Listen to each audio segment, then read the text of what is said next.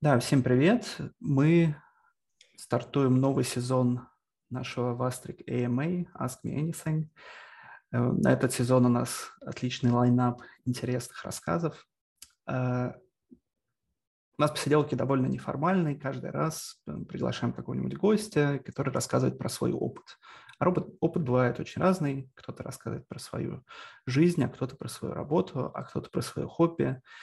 Эм, так что подключайтесь к нам. Теперь мы есть в виде подкаста. Я надеюсь, что кто-то из вас слушает нас именно в таком формате.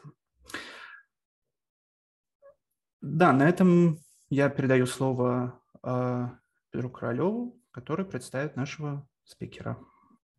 Да, всем привет. Мы сейчас будем говорить про инвестиции. Я буду выступать в качестве модератора.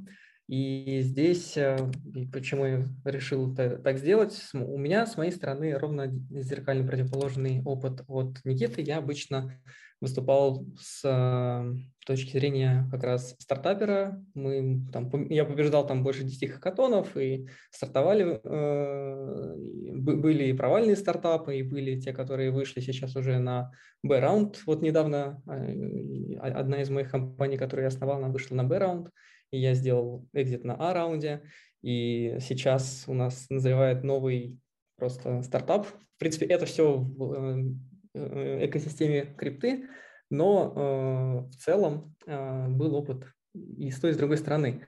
Также там общался и с инвесторами Силиконовой долины, и я постараюсь разнообразить этот метап и задавать некоторые вопросы, которые интересно с которыми, ну, касательно тех вещей, которые я сталкивался, когда общался с инвесторами.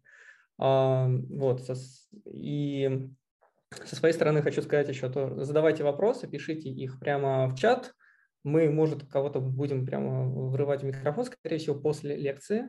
А сейчас будете, э, по всем вопросам, которые вы зададите, мы их будем прямо обсуждать, и если что, а, постараемся сделать такое живое общение. Так что welcome, пишите и давайте начнем. По поводу Никиты, я думаю, Ники, мы, честно, не, не знакомы были еще до этого, но а, я вижу, что у Никиты большой опыт. Я, я, я думаю, я просто передам слово Никите и позволю самому начать, и мы начнем.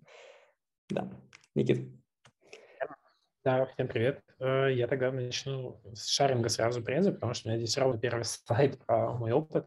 В целом, я последние шесть лет так или иначе занимаюсь инновациями и инвестициями. У меня вся карьера, она в области финансов.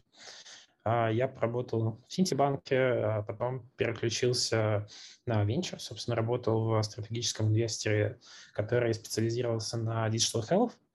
А, это фонд Медми. Потом перешел в фонд, был первым сотрудником Exploration Capital.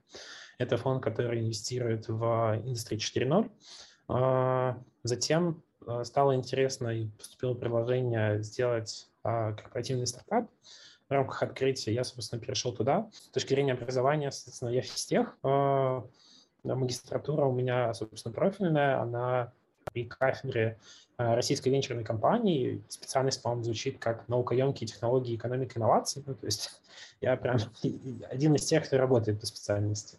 Вот. И э, всякие курсы, типа э, сертификаты а CFA, TechStars, в общем, немножко опыта есть, уверяете.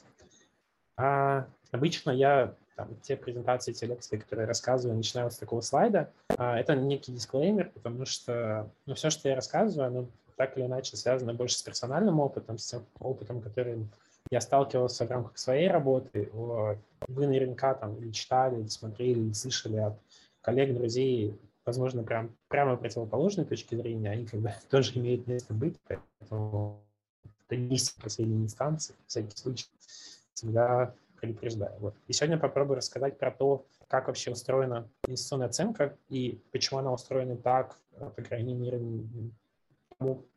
судя по тому, как меня учили, и то, с чем я сталкивался в своей жизни. И я решил, что правильно про это рассказать, э, рассказав про то, как в целом функционируют венчурные фонды, потому что надо знать, из, исходя из чего а, исходят те, кто тебя оценивает. Вот поэтому вроде как все логично должно быть. Вот, я расскажу немножко про методы оценки, в основном с фокусом на ранней стадии. А, но в том числе там есть и там, условно затратные и сравнительные методы, которые в том числе характерны и для поиска. Поэтому здесь тоже есть разные подходы. Вот, тогда, мне кажется, надо начинать. Да, да. я вижу. Я, я как раз, э, ну, это очень интересно. Меня заинтересовал как раз и Робот, и то, что здесь открытие все вместе. И мог бы еще, я хотел спросить тебя немножко рассказать про то, насколько вы большой стартап, да, ведь, э, ой, и фонд, и на какие вы ориентируетесь вообще инвестиции, да, потому что фонды бывают разные, бывают, которые э, заходят э, сначала там, ну, ну, немножко про вот эту интересную коалицию и про то, сколько у вас человек. То есть можно узнать. Мы стартап, мы в первую очередь стартап. А, я про него пока ничего не могу рассказать. Мы в стелс-моде, в таком режиме тишины пока что. А, Все, что я могу сказать, это обычно то, что я рассказываю на собеседованиях, что у нас есть направление, которое связано с корпоративными инновациями, и я развиваю его. У нас оно э, затрагивает разные типы инновации и инвестиций, мы сейчас в основном сфокусированы на пилотных проектах а, и на запуске там, разных направлений с нуля. Вот пока могу только так очень вкратце и обтекаемо. Чуть позже, наверное, смогу уже, когда мы пойдем в какой-то пиар и в медиа, рассказать. Отличная интрига картинки, так что прямо коррелирую. Хорошо, поехали. Окей. Okay иногда, вот я когда, по крайней мере, общался, общался с, со стартапами и с людьми, а, казалось э, с той стороны, что чтобы провести оценку, достаточно какого-то очень простого инструмента. Но по факту немножко все в жизни происходит не так.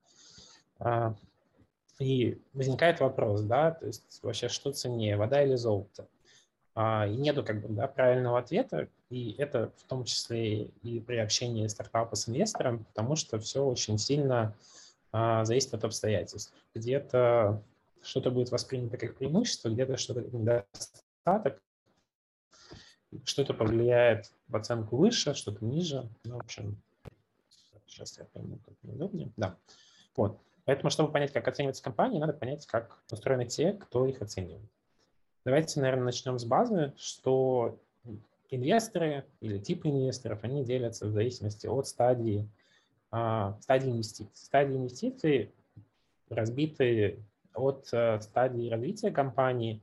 В общем, есть, давайте вкратце, да, есть seed, а, это пассивная стадия, для тех, кто не знаком с понятием. А, для инвестора это как будто есть большое количество возможностей, когда большое количество идей, очень низкая вероятность того, что кто-то из них доживет до какой-то реальной вещи, до MVP или до вообще там первых продаж, первой выручки, и ты как будто сеешь э, семена в поле и надеешься, что что-то из него вырастет. Поэтому стадия называется посевной. А здесь характерно точки зрения как раз ангельские инвестиции и TRF, да, Fools, Friends and Families. А на, дальше идет ранняя стадия, это, наверное, как раз раунд A и раунд B примерно. А здесь приходит венчурный капитал, дальше там, CD и а, CD, наверное, MID, где уже появляются прямые инвестиции и фонды прямых инвестиций.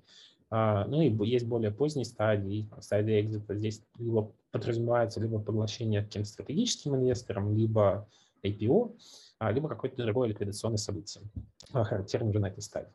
Вот, поэтому там появляются разные долговые инвестиции, мезонины и прочее. Но про них еще не будем разговаривать. Вот. Есть да, базовое еще про концепцию, что изначально считается, что вот собрался человек, у него наверняка есть какой-то друг, вы решили собрать компанию, у вас 100% там, на двоих. Дальше по мере каждой стадии, по мере каждого нового инвестиционного раунда, они обозначены, выучены латинскими буквами, да, от и, и далее, а, доля а, фаундеров, доля основателей, она снижается, то есть размывается. Приходит новый инвестор, забирает какую-то часть э, в коптейбле, какую-то часть э, доли компании, а, уменьшая тем самым долю основателей. Дальше уже основ... инвесторы ранних стадий размываются аналогично, ну, вообще в зависимости от того, как составлен термшит и SHA, а, я чуть позже расскажу, наверное, что это за документы, что скрывается под этими понятиями. В целом они развиваются потом вместе, вместе, вместе. И где-то к конечной стадии, в среднем, фаундеры приходят а, с долей 5, 10, редко там 15-20%. Обычно считается так, что лучше иметь 5% компании, которые стоят миллиард, чем 100% компании, которые ничего не стоят. А, дальше. Для каждой стадии инвестиций характерны некие тикеты, то есть некий средний чек, который компания привлекает на каждой стадии, чтобы дожить до следующей стадии.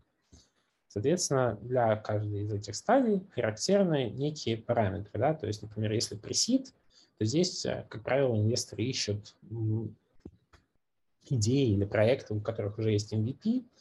А, соответственно, здесь вот 3F, про которые я говорил, какие-то инкубаторы бизнес-ангелов. Дальше сид, то есть когда уже стартап начинает потихоньку расти, у него появляется выручка, проверяет гипотезы, пытается нащупать какую-то бизнес-модель. А, здесь э, одна, одна из самых больших э, процентов отсева от стадии к стадии, потому что понятно, что когда есть идея, даже что-то привлек, высока доля неопределенности, и поэтому примерно 90% не доживают до этой стадии. Дальше все еще выручен, там порядка 95% отсева. А, кстати, раунда A, дальше обычно выживаемость лучше. А, ну и, соответственно, меняется тот тип инвестора, который приходит. А здесь приведены на самом деле средние, а, средние чеки уже, наверное, полтора или два года назад, потому что то, что сейчас происходит на рынке, это просто какой-то ад. Оценки очень сильно растут как для седовых стадий, да, как для стадий ранних, так и для поздних. А, здесь есть большое количество причин и совокупность факторов, но об этом это не тема лекции, но можем потом просто про это немножко поговорить. Дальше. А, собственно, как устроены фонды. Да? То есть тот, кто дает деньги, как правило, это не его деньги, да, а это некая структура, которая управляет чужими деньгами. А, выделяют General Partner и Limited Partner. Кто такие GP и LP? LP – это, собственно, сами инвесторы. То есть, например, я захотел собрать фонд, а, я пошел по людям, собрал, например, вот с участников а, клуба деньги. При этом мы составили договор о том, как будет устроен мой фонд. И если вы, ну, скорее всего, я в классической схеме составлял бы договор так, что я просто от вас беру деньги и обязуюсь а, ну, то есть вернуть вам какую-то гарантированную ставку доходности, которая называется hurdle rate, а, и закоммититься, вернуть какой-то а, X к тому, что вы вложили там через, ну, в среднем фонд живет 10 лет, например. При этом такой тип инвестора называется limited ровно потому, что вы не могли бы влиять на те инвестиционные решения, которые я бы принимал. То есть э, я бы скорее просто э, принял решение, собрал портфель э, стартапов, портфель инвестиций и просто показывал, что вот такие-то компании входят в мой портфель, и вот так они перформят там, от э, периода к периоду. Какие-то у них показатели растут, какие-то падают, вот эти компании мы списали. А, соответственно, в классическом фонде э, есть GP. GP – это, собственно, обычно те партнеры фонда, которые в том числе вносят какую-то сумму денег в под управление свое, обычно там 1-2%, а, и принимают в том числе управленческие решения, инвестиционные решения, поэтому они general partner. Здесь еще, ну, это упрощенная схема, здесь могут быть там, опять же, несколько фондов, а, несколько, может быть, какая-то управляющая компания в схеме, но это там не столь важно, и через сам венчурный фонд уже деньги попадают а, в портфельные компании. А, дальше, собственно, цикл жизни, да, то есть есть инвестиционный период, э, средний срок жизни фонда 10 лет. Обычно даже, наверное, коммитится на 8, а, с тем, что у нас где-то 4 года а, идет инвестиционный период с возможностью пролонгирования. То есть мы за 4 года поняли, что у нас остался какой-то объем непроинвестированных денег, и мы спрашиваем наших LP, наших limited partner, возможно ли расширить инвестиционный период, чтобы довложить те деньги, которые остались. Дальше обычно идет там 2-3 года период управления портфелем, когда мы как э, smart инвестор, да, добавляем какой-то value нашему портфелю, э, растим их, помогаем найти новых клиентов, выйти на новые рынки, ждем, пока наш, э, наше зерно, наши деньги, которые мы посеяли, они созреют. Собственно, потом идет harvest period, да, когда мы, собственно, пытаемся выйти из тех инвестиций, которые сделали, потому что срок жизни фонда ограничен, нам нужно возвращать деньги. И даже если мы понимаем, что там, стартап, например, за 8 лет, в который мы вложили, он там на стадии D, у него прекрасные перспективы выйти на IPO и еще вырасти, может быть, куда-то. Но так как у нас есть обязательства, мы фиксируем прибыль, а, продаем инвесторам на поздних стадиях, соответственно, свою долю а, и выходим из портфеля, не дождавшись даже какого-то позднего периода. А, на слайде можно еще увидеть понятие capital call. Что это значит? Это значит, что вот когда в каких-то новостях вы видите, что какой-то фонд э, собрал там на, в рамках формирования нового фонда а, порти, ну, то есть фонд на 50 миллионов долларов. Да, руку. А, да, а вот ты говоришь по поводу того, что вы иногда выходите из э, стартапов, перепродаете долю на следующем раунде. А разве такой, э, такое действие не, не будет ли желтым флагом для других? То есть почему, если это хороший прибыльный стартап, э, инвесторы из него сейчас выходят? Наверное, вот мне кажется, что будет такое, э, такое, наверное, что-то он знает, что мы не знаем, раз он решил выйти, потому что как, как ага. немножко рассказать про это? Ну, к этому относится нормально. Есть отдельный рынок secondaries, а, то есть есть отдельные фонды, которые специализируются только на secondaries инвестициях. То есть когда те деньги, которые я вкладываю, которые я инвестирую, они идут не на рост компании, не на маркетинг, да, они вообще не доходят на компании. Они идут только инвесторам ранних стадий, чтобы они ровно ну, вышли в тот момент, когда им удобно, а я зашел и э, мои, мои вложения выросли за счет, э, ну, собственно, роста самой компании, выхода на IPO и так далее. А, ну, все происходит э, ровно из-за того, что уже к этому времени, как правило, должен быть у тебя значительный рост э, относительно вложенных средств, да, то есть прошло там 5-6 лет. Да, может быть, ты... Сейчас, секунду. А, может быть, ты и может быть, актив и дальше вырастет, но вот у тебя есть обязательства перед инвесторами, и это как более важная вещь, чем там как птица в небе, да? Вот обычно как так. Но при этом э, это получается как для компании, это получается как, условно говоря, избавиться от debt equity, которая сейчас не принесет value в компанию, правильно? И, условно говоря, на следующем раунде может... Это не считается debt equity. Ну, то есть это просто, ну, как, окончание работы с классным equity. Это не обязательно именно мертвая вещь. Mm-hmm. А е- еще бывают случаи какие, когда а, ну, как бы ни для кого не секрет, что российские деньги, они немножко токсичны, воспринимаются с точки зрения иностранных инвесторов. Бывает так, что даже а, какой-нибудь российский, ну, компания с российскими основателями на ранней стадии привлекла деньги от российского фонда, либо фонда, а, в котором работают русские люди, но который зарегистрирован, там, не знаю, на Кипре, на британских Вирджинских островах, где-нибудь еще, но там есть некий, а, некий какие-нибудь русские LP. И если как бы, актив классный, иногда зарубежные инвесторы просят высадить Россию, ну, такого рода фонды на стадии C чтобы там на более поздних стадиях уже избавиться от токсичного следа, можно так, наверное, сказать. А, понятно, что это касается не всех фондов, есть отдельные там, примеры а-ля DST, которые построили классные реноме, но это не стоило большого, как бы, больших денег ну, на определенном периоде. Но в целом ситуация такая, что очень сложно. Да, слушай, ты очень хорошо, что затронул тему про токсичность денег, потому что с этим я столкнулся. То есть действительно иногда можно поднять достаточно с хорошими условиями денег быстро, именно в России, но потом меня предупредили аккуратно, это ну, токсичные деньги, что, скорее всего, это тебе э, в long run даст, на самом деле, больше проблем, чем пользы. Вот, то есть, если обратный пример, по сути, это smart money, который, наоборот, может дадут не так много на худших условиях, но при этом будет помогать и привлекать э, хорошие партнерства и других инвесторов и так далее. Какие а не часть smart money.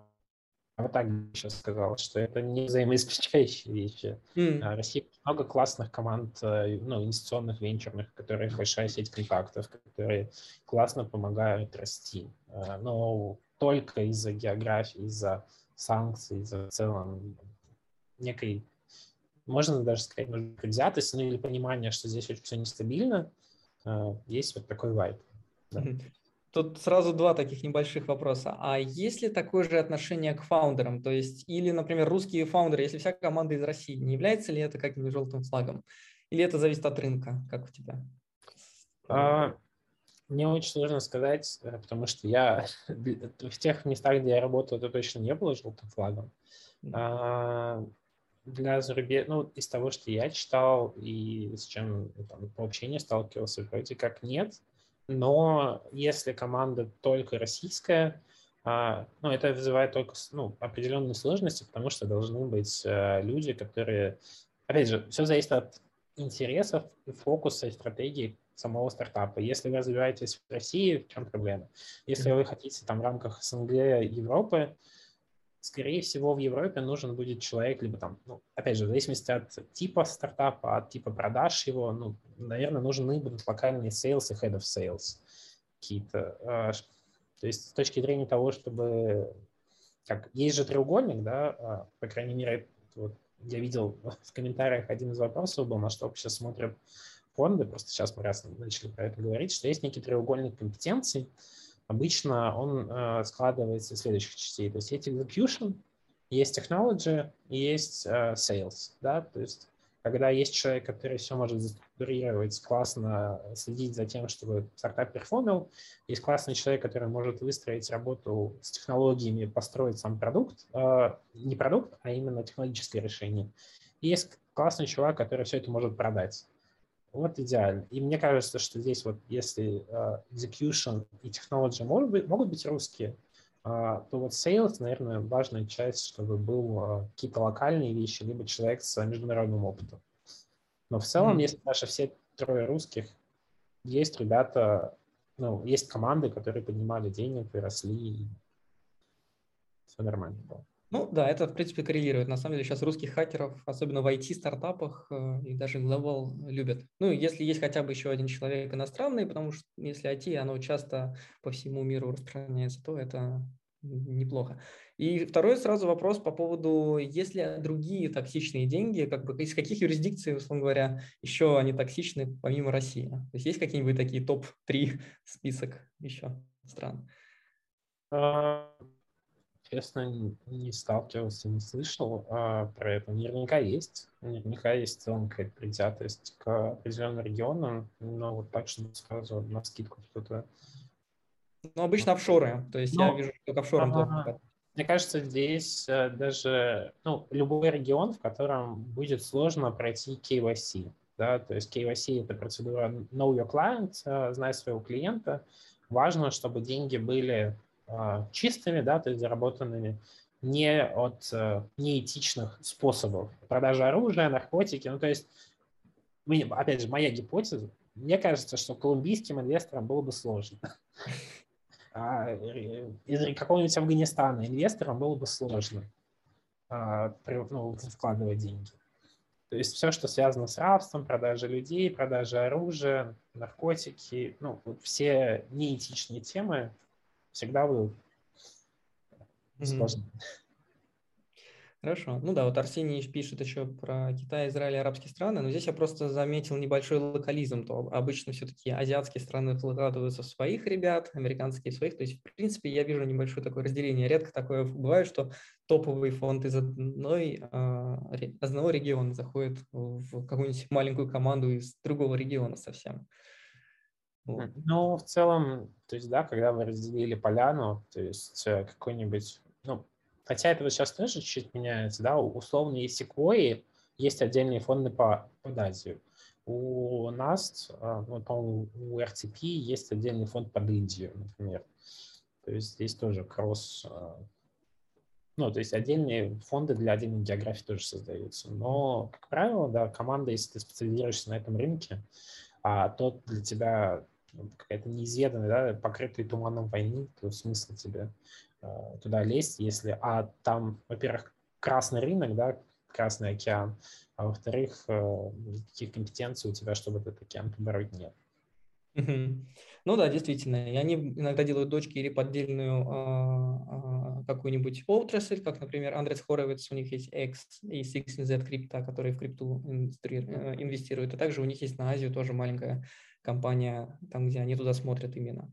А вот, ну, еще спрашивают как раз про Израиль. Э, Борис тоже, он как раз ответил по поводу того, что ты сказал, что если фонд выходит как планировалось, да, то это нормально, и это не флаг. Вот и спрашивают про Израиль. Что, что-нибудь знаешь, насколько ассоциирует Израиль там с Россией, условно говоря, в этом плане? Кажется, Израиль точно не. Ну, я не сталкивался с таким. Я знаю, что в Израиле очень классный технологический сектор, там большое количество классных стартапов, а за счет того, что локальный рынок очень маленький, все делают сразу международные интернациональные продукты, а, как правило, еще и с прицелом на US. А, за счет этого классно растут. А, опять же, там все больше не на какую-то географию завязано, а на человеческий фактор. Потому что ты что в Америке, что в России, что в Израиле можешь встретить отдельных личностей, отдельных инвесторов, которые, ну, вы не на уровне там culture fit, не на уровне просто человека, его порядочности, ответственности можете не сработаться. И здесь как бы, угу. я такие да. Ну, согласен. Здесь единственное, что скажу, что с Израилем у них очень много due diligence делается именно с технической математической точки зрения. То есть у них, как правило, очень мощные математики сидят, ну, по крайней мере, в технологической штуке, которые прямо залезают прямо в подкорки и на очень хорошем уровне понимают, что вы делаете. Вот я такую особенность просто заметил у израильтян. Ну, потому что математики, математика у них сильная страна, это точно. Про Израиль а, еще вспомнил, что там в целом сильный сектор cyber security, но его очень опасаются за счет того, что почти все там так или иначе связаны с Министерством обороны, а, а любое Министерство обороны, как государственный инвестор, а, ну, он не токсичный, но в любой момент, как и в России, может все, случиться. Все, что в интересах Министерства обороны, может быть использовано в интересах Министерства обороны. Да, да. хорошо, спасибо. Да, возвращаемся. Да. А, опять же, немножко про вероятности мы уже начали говорить, но в целом очень низкая выживаемость. А, большое количество стартапов терпит неудачи. Соответственно, из-за этого фонды вынуждены делать несколько ставок. Вот верхний график, вот здесь а, приведены, опять же, данные по среднему чеку и зависимости количества сделок. То есть как его читать? В целом, если стадия ранее, э, ну, средний чек, соответственно, маленький, вынуждает нас сеять и в рамках своего там, одного портфеля, в рамках одного фонда держать большее количество проектов. Опять же, в силу того, что выживаемость низкая. На более поздних стадиях обычно портфель в количестве а, компаний а, меньше, ну, потому что и выживаемость выше, и чеки выше. А, как читать нижний график? Вот у нас, например, грубо, есть 10 миллионов доступных для инвестиций. Мы их все проинвестировали. А, что значит нижний график? Значит, что 6,5 миллионов из 10 нам либо совсем не вернутся, либо вернут меньше 6,5 миллионов долларов. А, соответственно, 2,5 миллиона долларов либо вернуть те же 2,5, а, либо, э, ну, соответственно, 12, да, с половиной. И только там, 1 миллион, либо 0,5 вернет нам, возможно, 25 миллионов, ну, либо что-то такое. Соответственно, мы диверсифицируем портфель, и э, наша задача в таком формате – искать проекты, которые, чтобы наш весь портфель, например, из 20 компаний, все были в потенциале дать 50 плюс X, ну или 100 плюс X. Иначе просто экономика самого фонда, она не схлопится. Мы не сможем вернуть деньги инвесторам.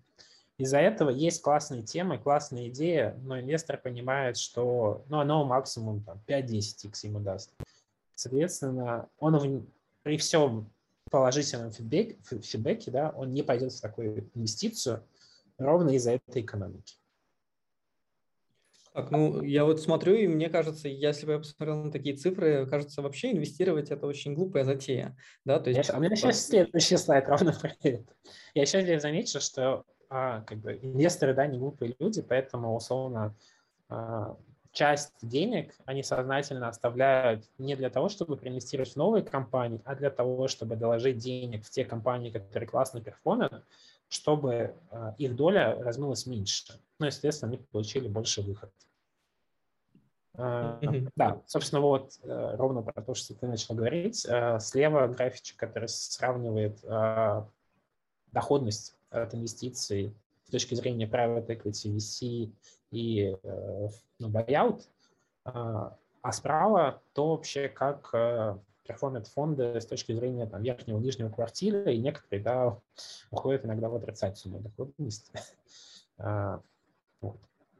Примерно так собственно, да, резюмируя, венчурные фонды ставят на компании с высоким риска и высоким уровнем потенциала. Нам ок, и мы готовы, и мы знаем, что мы потеряем деньги, когда инвестируем, и почти их ну, мысленно для себя списываем. Но когда мы вкладываем, куш от этой инвестиции должен быть по-настоящему большим.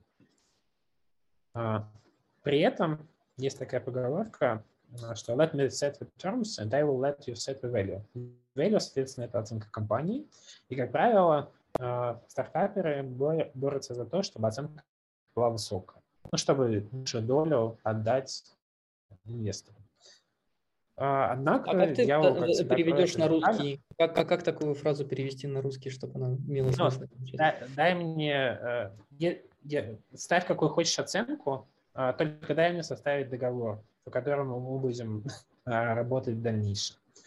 А внизу приведены примеры. Ну, они не, в целом стандартные, наверное, а, которые могут встречаться в термшите. Термшит – это предварительный договор перед, а, ну, между инвестором и стартапом, который обозначает намерение, а дальше он, ну, соответственно, ну, заключается либо SHA, да, shareholders agreement, ну, акционерный договор, в котором уже там, фиксируются все эти условия, по которым они работают.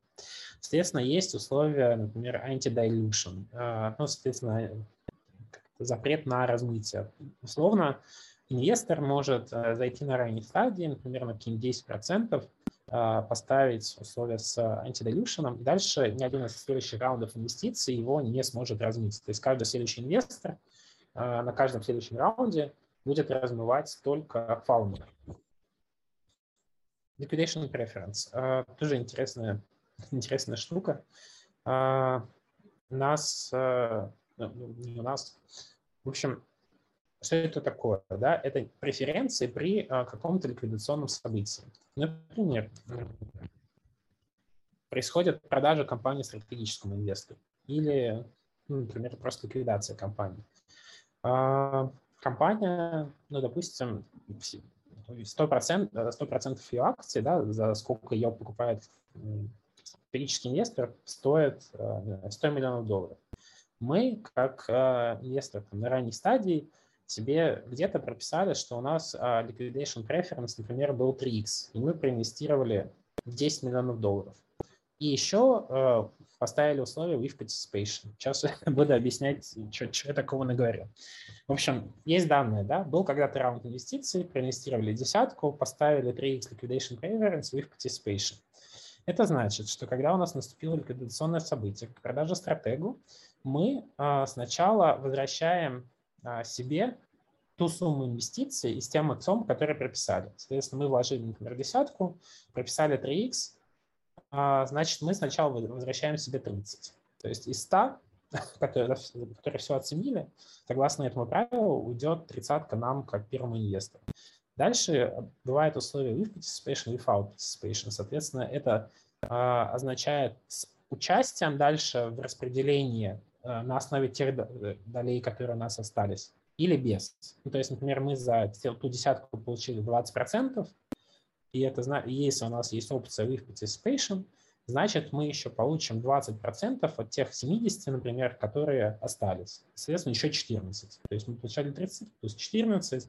А дальше обычно каждый следующий инвестор хочет себе условия не хуже, чем у предыдущих.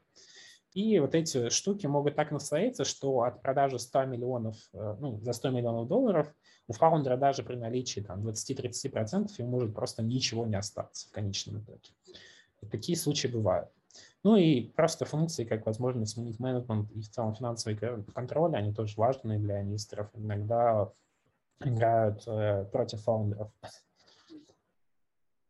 А, окей, при этом оценка стартапов отличается обычно от оценки обычного бизнеса. Причин там несколько. Обычно традиционный бизнес оценивается по возможности принести прибыль за счет операционной деятельности стартапа, за счет э, прибыли при экзите. При этом обычно ну, от стартапов не требуют дивидендов, ну, что, э, расчет такой, что мы вкладываем все обратно в рост компании и хотим как, быстр, как можно быстрее вырасти. И важно, наверное, что обычно, и вне зависимости от стадии, оценка – это очень условная тема. А, под нее можно потом подвести расчет.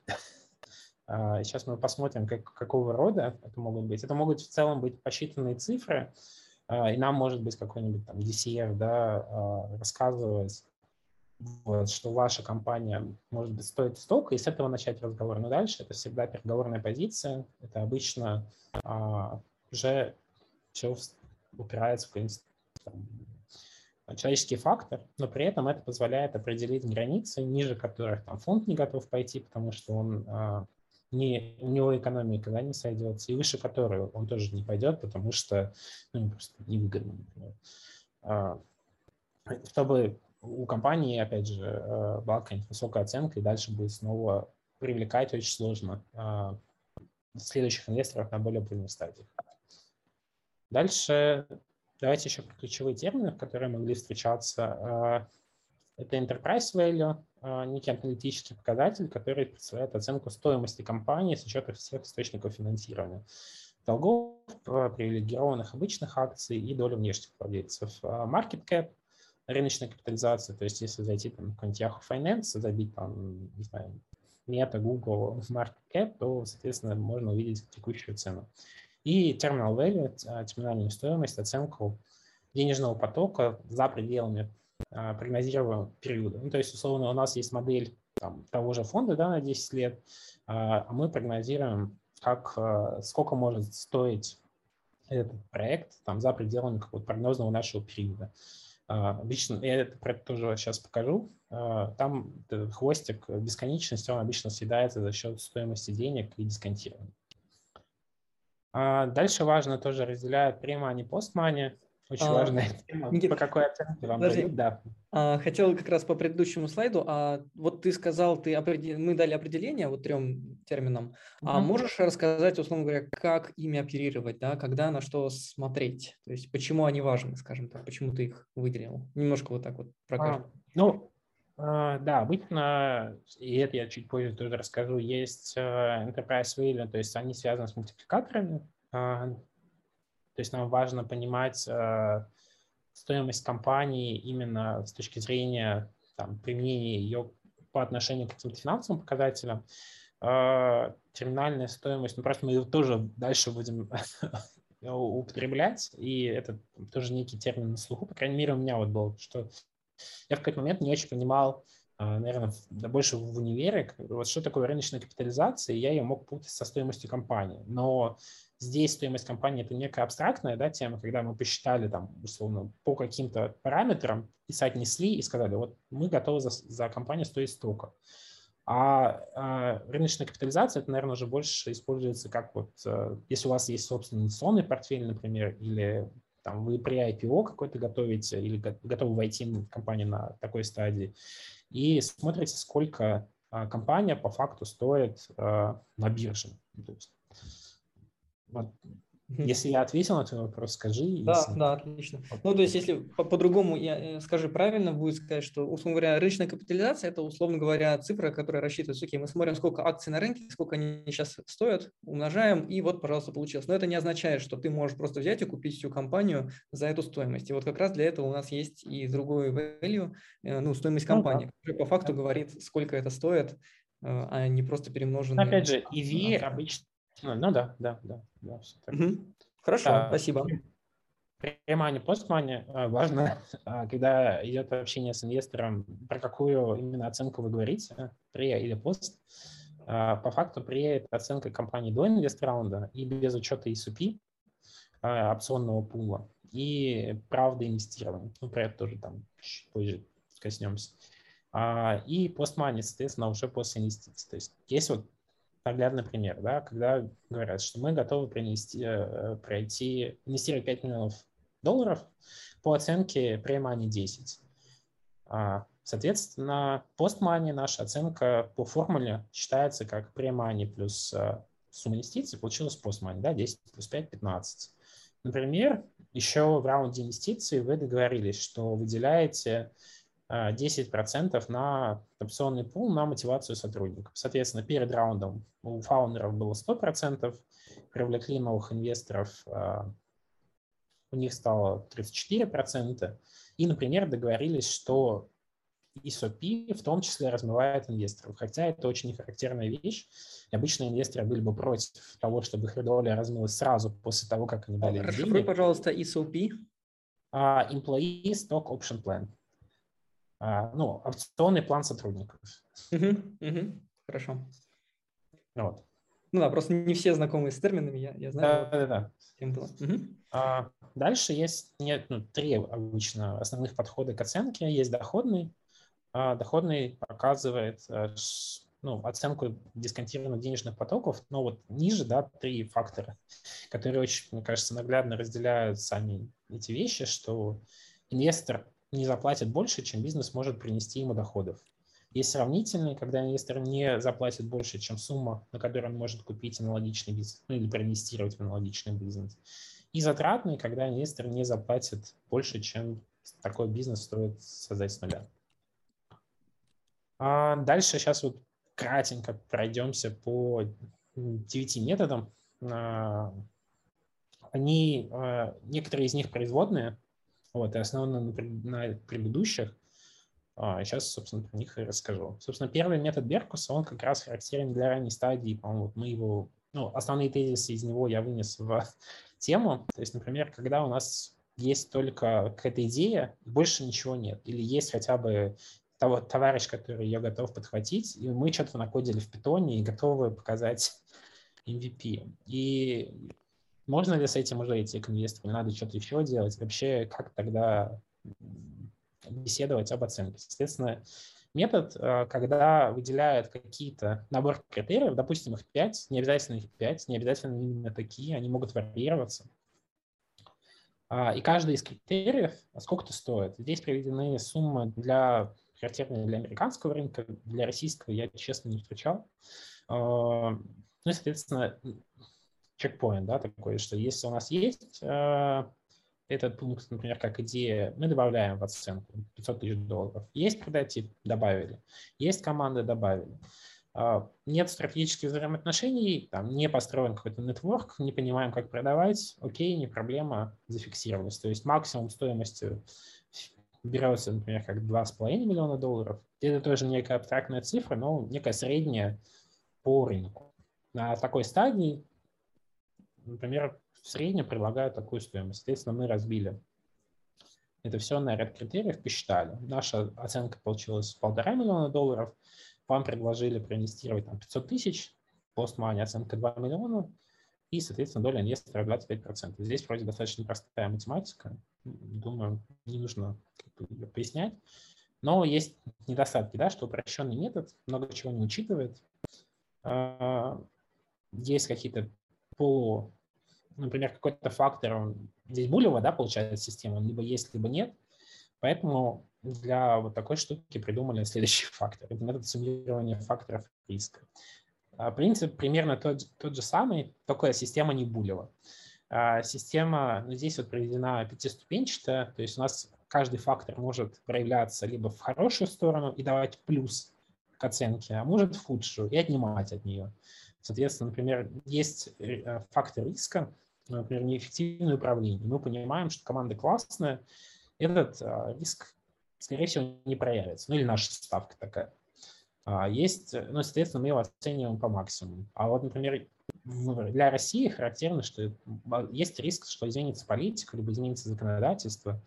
Естественно, мы его тоже помечаем. Дальше все суммируем плюсы-минусы, посчитали, получили там почти 4 миллиона долларов оценки. Я вот суммы приводил примерно те же самые, и вот, соответственно, как это влияет вообще на долю инвестора, тоже показываю. А, а этот Здесь пример конкретно это для какого раунда э, приводится? А, точно так же на seed. Больше, больше для seed. Seed раунды обычно. Ну, это вот э, в текущем, наверное, именно seed. Потому что для раунда A 5 миллионов оценка – это что-то очень мало. Ну да. Там, скорее, сумма инвестиций в 5 миллионов. Да, то есть это как раз то, что у нас было на три слайда выше, это сумма инвестиций. То есть к этому мы добавляем еще pre-money и получаем, соответственно, пост Сумма инвестиций, да, у нас 500, а, а вот pre-money, да, наша получилась 3750. То есть сложная из тех факторов риска, которые мы считаем либо реализуются, либо нет. Я думаю, это тоже скорее вопрос к тому, что уже было, но а, а какую, а, как, как узнать, условно говоря, доля инвестора, вот то, что здесь написано, 11,8%. Эта доля, ну, понятно, что э, здесь конфликт интересов, да, фаундеры хотят как можно меньше долю дать инвестору, инвестор как можно, как можно больше долю. А где, на самом деле, есть какая-то медиана, и как, на самом деле, идет negotiation по поводу вот этой цифры, сколько, условно говоря, сколько, какую долю дать инвесторам на очередном раунде? А, ну, есть некие базовые установки. Опять же, все есть range, да, обычно. То есть у инвесторов, наверное, есть range программа максимум, есть программа минимум. То есть вот мы посчитали несколькими методами. А этот график, ну, по крайней мере, там, где я работал, назывался Football Field, когда у тебя на графике отмечаются пороги, а, пороги оценки разными методами в зависимости от а, параметров, да, ну, потому что здесь можно построить стресс-сценарий, можно построить оптимистичный сценарий. Вот по такому методу мы получили, не знаю, там, оценку от, э, ну, вернее, доли от 10 до 20, потом построили другим методом. Там получилось от 5 до 15, еще третьим методом, там от 8 до 17. Потом взяли какую-то медиану, ну вот вроде как золотая середина, сделали подход топ-даун, bottom-up, посчитали, ну, в это верим. Вот наш коридор возможностей. Здесь как бы хотим, хотим это, готовы отступать до этого. А дальше все переговорная позиция, то есть можно отвоевывать какие-то пункты в термщите, можно э, просить дисконт к следующему раунду. Здесь ну, очень много разных возможностей и поля для переговоров. Ну, здесь я как раз упомянул, то есть то, что я встречал, не знаю, вот э, смотрел ли ты, и не знаю, многие ли здесь смотрели, но есть сериал «Кремниевая долина». А, да, вот, вот там есть такой показательный, типичный пример, когда они сначала ходят по там, 20 инвесторам, все им отказывают, потом первый э, сказал «да», и после этого, соответственно, они просто бегают, и слова «нет» уже не существует. Вопрос только «сколько?». Вот. И на самом деле, если хороший инвестор зашел, то так и происходит. Я так понимаю, что ну, мне интересно, с твоей стороны, ты видел а, такую историю? Потому что на моем опыте действительно это так. Я вижу, это какая-то просто магия. Это кажется какой-то сюр. Смотришь сериал, думаешь, вот, ну, ну, учудили, а потом это видишь вживую, и это кажется что-то невероятное. То есть э, у вас есть такое соревнование между инвесторов? И, например, вы там как-то друг с другом переговариваете и говорите, там, вот этим да, вот этим нет, а вот этих давайте э, вместе поделим. Могу пояснить. А, во-первых, э, чтобы на практике применяли первые два метода, несколько которых я буду э, рассказывать дальше, я ни разу не видел.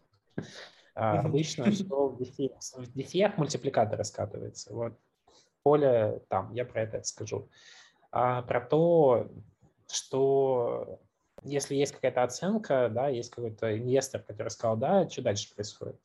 Я здесь чуть так поясню. Обычно, ну, как вот это все рассказывается про лид инвесторов, да, про тот, э, про того инвестора, который либо первым, а, ну, как решился пойти и проинвестировать и получил, ну, как стартап получил от него комит, а дальше либо стартап, да, э, да ну, опять же, лид инвестор, например, сейчас чуть структурирую, например, компания ищет 5 миллионов долларов в раунде. Лид инвестор, он такой, блин, 5 миллионов долларов, и я один буду закрывать раунд? Нет, фигня какая-то. Мне надо разделить риски. А, я не готов. То есть я готов, чтобы компания росла, но слишком рисково.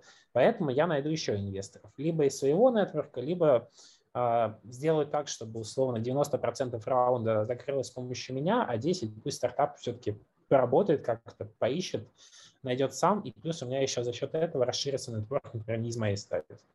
Обычно лид-инвестор задает э, те условия, на которых все будут входить. И, например, если он решил зайти вот по такой-то оценке, дальше все просто присоединяются и там, не проводят due потому что они, например, доверяют лид-инвестору. Он на лида ложится вот эта вся большая ответственность проверки того, что компания говорит, что это не расходится с тем, что есть на деле. А вот эту всю первичку, financial, tax и прочие проверки. Э, технологические проверки. И часть инвесторов просто дают деньги, такие, ок, о, эти ребята верят, эти готовы денег сами дать, вот мои, я доверяю. Вот поэтому, да, и мне кажется, э, Silicon Valley достаточно приближен к реальности, прям очень узнавалось. Даже несмотря на то, что как бы там, рынок в Silicon Valley, он немножко другой, но плюс-минус все варятся, представляют, как там это работает, как здесь это работает, поэтому да. Mm-hmm. Хорошо, интересно. Но коли мы затронули чуть-чуть due deal, а, как раз спросили а, вопрос по поводу того, а как он делается. Вот, может быть, у вас есть какие-нибудь методы? Вы занимаете, у вас есть внутренние ресерчеры или вы занимаете кого-то стороннего, как это обычно происходит? А, да, давай я расскажу только позже. То есть сейчас мы а, про оценку, что я стараюсь, да, что так, запомнили вопрос, прям, ну, mm-hmm. есть рассказать. Mm-hmm. Хорошо. Да, давайте я тогда расскажу. У меня чуть больше да, по времени получается, чем я а, планировал в начале. Окей, а, метод скоринга, собственно, плюс-минус то же самое. В чем отличие? А, у нас а, есть базовая стоимость, да, например, там 2 миллиона долларов. Вот, вот здесь, да, прямая оценка. Дальше в каждый параметр мы определяем вес, и вот эта сумма дает, по-моему, 100%, по крайней мере, должна быть, да, у нас 30, 30, 60, ну да, и 40. А дальше мы каждый из этих а, параметров оцениваем по тому, как он присутствует в компании. Например, о, менеджмент супер, мы даже готовы больше дать, чем планировали, да, то есть оценка 125, настолько мы верим, что он классный. Стадия бизнеса, например, это, там, на 40% ниже, чем могла бы быть, или там, чем наш стандарт. Мы, соответственно, представляем как-то эти оценки. Дальше перемножаем матрички, получаем мультипликатор и его соотносим с той базовой оценкой, которую поставили в начале. Дальше вся та же самая магия. А, переходим к мультипликаторам. Для тех, кто не знаком, но это некие производные финансовые показатели. Сейчас, которых... а вот Чуть-чуть быстренько вопрос по поводу примания оценки, которая у тебя была, 2 миллиона, а, например. Это, это то, что сказали, условно говоря, фаундеры, да? Они пришли, сказали, нам нужно 2 миллиона, и они представили себя. А потом вторая табличка, это как раз, условно говоря, как вы оценили, на самом деле, ну, то, что у них Например, да, фаундеры могут сказать, что мы, нам не нужно 2 миллиона, мы, нам нужно 500, но мы готовы на оценку в 2, а мы такие, mm-hmm. ну, допустим, окей, и все это взвешиваем, да, и смотрим, сколько относительно этой оценки мы готовы дать. Да, ровно так. Mm-hmm. То есть это цифры, с которой к вам приходит по факту э, компания? Ну, это либо такая цифра, либо э, цифра какого-то бенчмарки такого рода стартапа, mm-hmm. какой-то географии, с той же индустрии, с тем же размером. Ну, да. Mm-hmm. Хорошо, спасибо. Да, мультипликаторы отражают отношения между рыночной капитализацией и финансовыми показателями обычно. А, да, то есть обычно можно увидеть, э, когда мы смотрим на публичные компании. А, и, обычно, и стоит точно анализировать компании на основе мультипликаторов динамики и крупности факторов, а не по одному. Дальше немножко расскажу про те, что могут встречаться. То есть есть пик И, это отношение цены компании э, к прибыли, к ее, точнее рыночной цены акции, да, к чистой прибыли на одну акцию. И показатель показывает, сколько компании себя окупают и дает сравнивать компании из разных отраслей. А здесь, ну, опять же, некая средняя оценка с рынка. Дальше P, PS, то есть Price to Sale, отношение рыночной цены акции к выручке, приходящейся на одну акцию. И она показывает, э, тоже позволяет сравнивать компании из одной отрасли, но где маржинальность будет на одном уровне и подходит для, э, для тех отраслей, где считается, что выручка создает соответствующий объем что мы можем вкачивать маркетинг, и оно будет активно расти, соответственно, вложением, да, и, соответственно, давать ту же маржу без просадки. Без просадки. NBV обычно мультипликатор характерный для банков, то есть это price to book value. А, он не говорит о способности компании приносить прибыль, но дает представление о том, переплачивает акционер или нет. Обычно PNB, если меньше единиц, то для инвестора, да, там хорошо, что на 1 рубль рыночная капитализация приходится более 1 рубля. Если больше единиц, плохо. В целом, а, по-моему, а, у Тинькофф в районе 5, если я не ошибаюсь. Из лично торгуемых российских банков. Несколько лет назад я смотрел, по-моему, у Санкт-Петербурга банка был в районе 0,8 до 1, у Киева 1 или 1,2, но сейчас, возможно, все поменялось. Просто по памяти. А EV Sales или EV Revenue обычно наиболее часто применяемый мультипликатор, соответственно, показывает, за сколько годовых выручек стоит компания. А Revenue не обязательно меряет годом, то есть условно календарным или финансовым, часто встречается аббревиатура там, LTM, а, Last 12 Months, да, за последние 12 месяцев, потому что раунд может происходить в любое календарное время. А, и Это мы уже говорим про стадии стартапов, условно говоря, уровня B и выше, да, потому что до этого... Ну, когда появляется выручка, да. А когда и беда, то это точно BC, когда да. уже можно что-то что посмотреть а, по финансам. Да. А, очень похож на PNI, да, или uh, EV Revenue, только есть э, показатель EV, и ну, чем удобно, да, что удобно сравнивать компании одной отрасли, но из разных стран, потому что разные налоговые режимы, а, а тут мы как бы получаем плюс-минус хороший производный мультипликатор. А дальше, что мы с этими мультипликаторами делаем? Если нет публичных аналогов, тут мы хотим на какой-нибудь стадии а, положить денег в компанию. Мы смотрим, сколько стоит, э, стоит такая же, очень похожая компания, но публичная.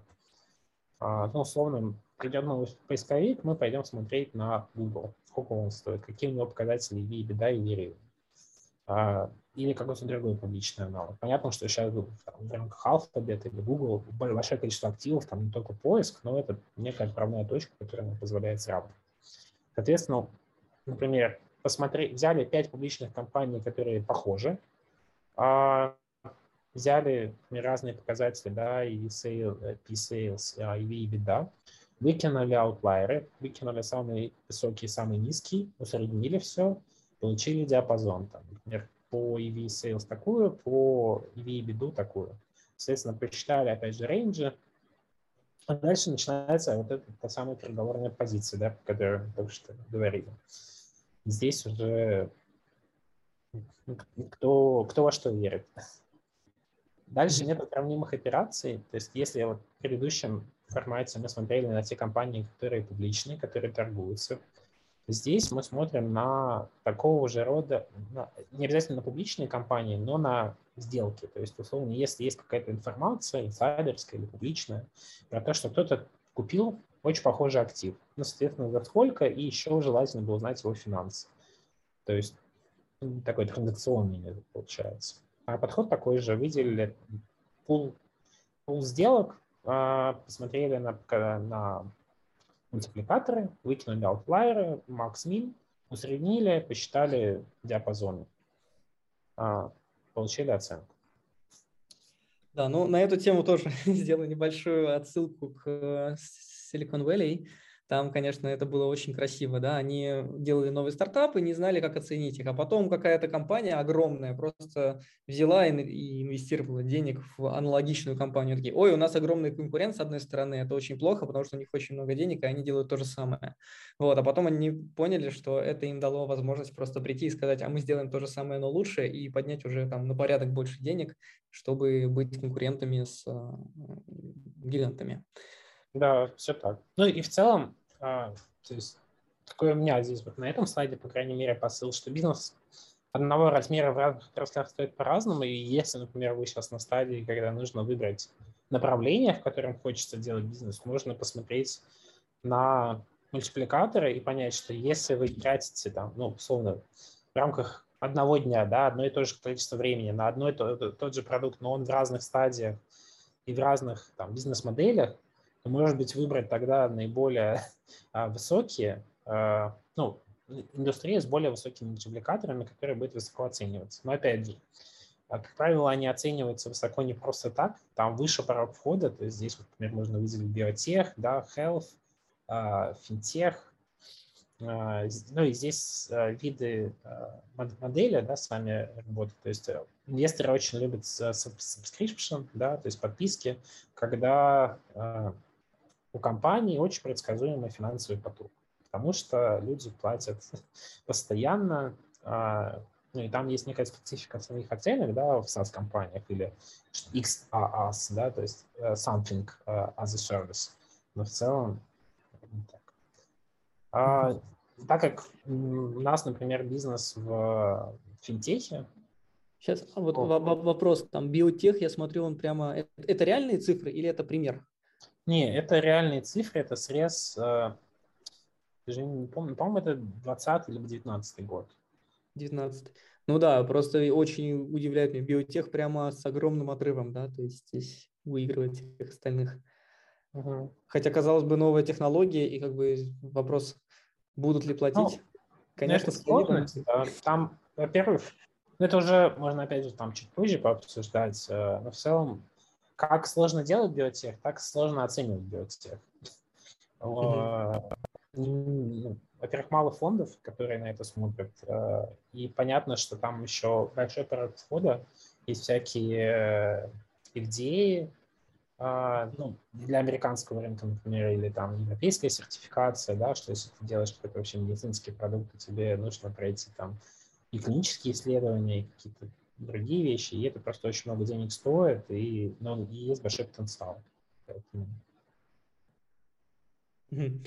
А, здесь вот, собственно, а, тоже, да, вот смотри, здесь цифра за октябрь 2019 года, вот здесь просматривается. А, мы смотрели для себя, как а, финансовые сервисы оцениваются. А здесь, да, оценка необанков, ну, наверное, это совокупная, опять же, в среде. Сейчас необанк бразильский, по-моему, стоит уже порядка 20 миллиардов долларов. Из наших вот есть Тинькофф, но опять же, по-моему, и M26 его обошел, и еще ряд стартапов. В общем, тоже есть большой разброс. А, при этом есть и производные мультипликаторы. Например, э, в тех же да, банках иногда ну, ты дол... есть показатель стоимость, каждый привлеченный активный клиент приносит выручки компании.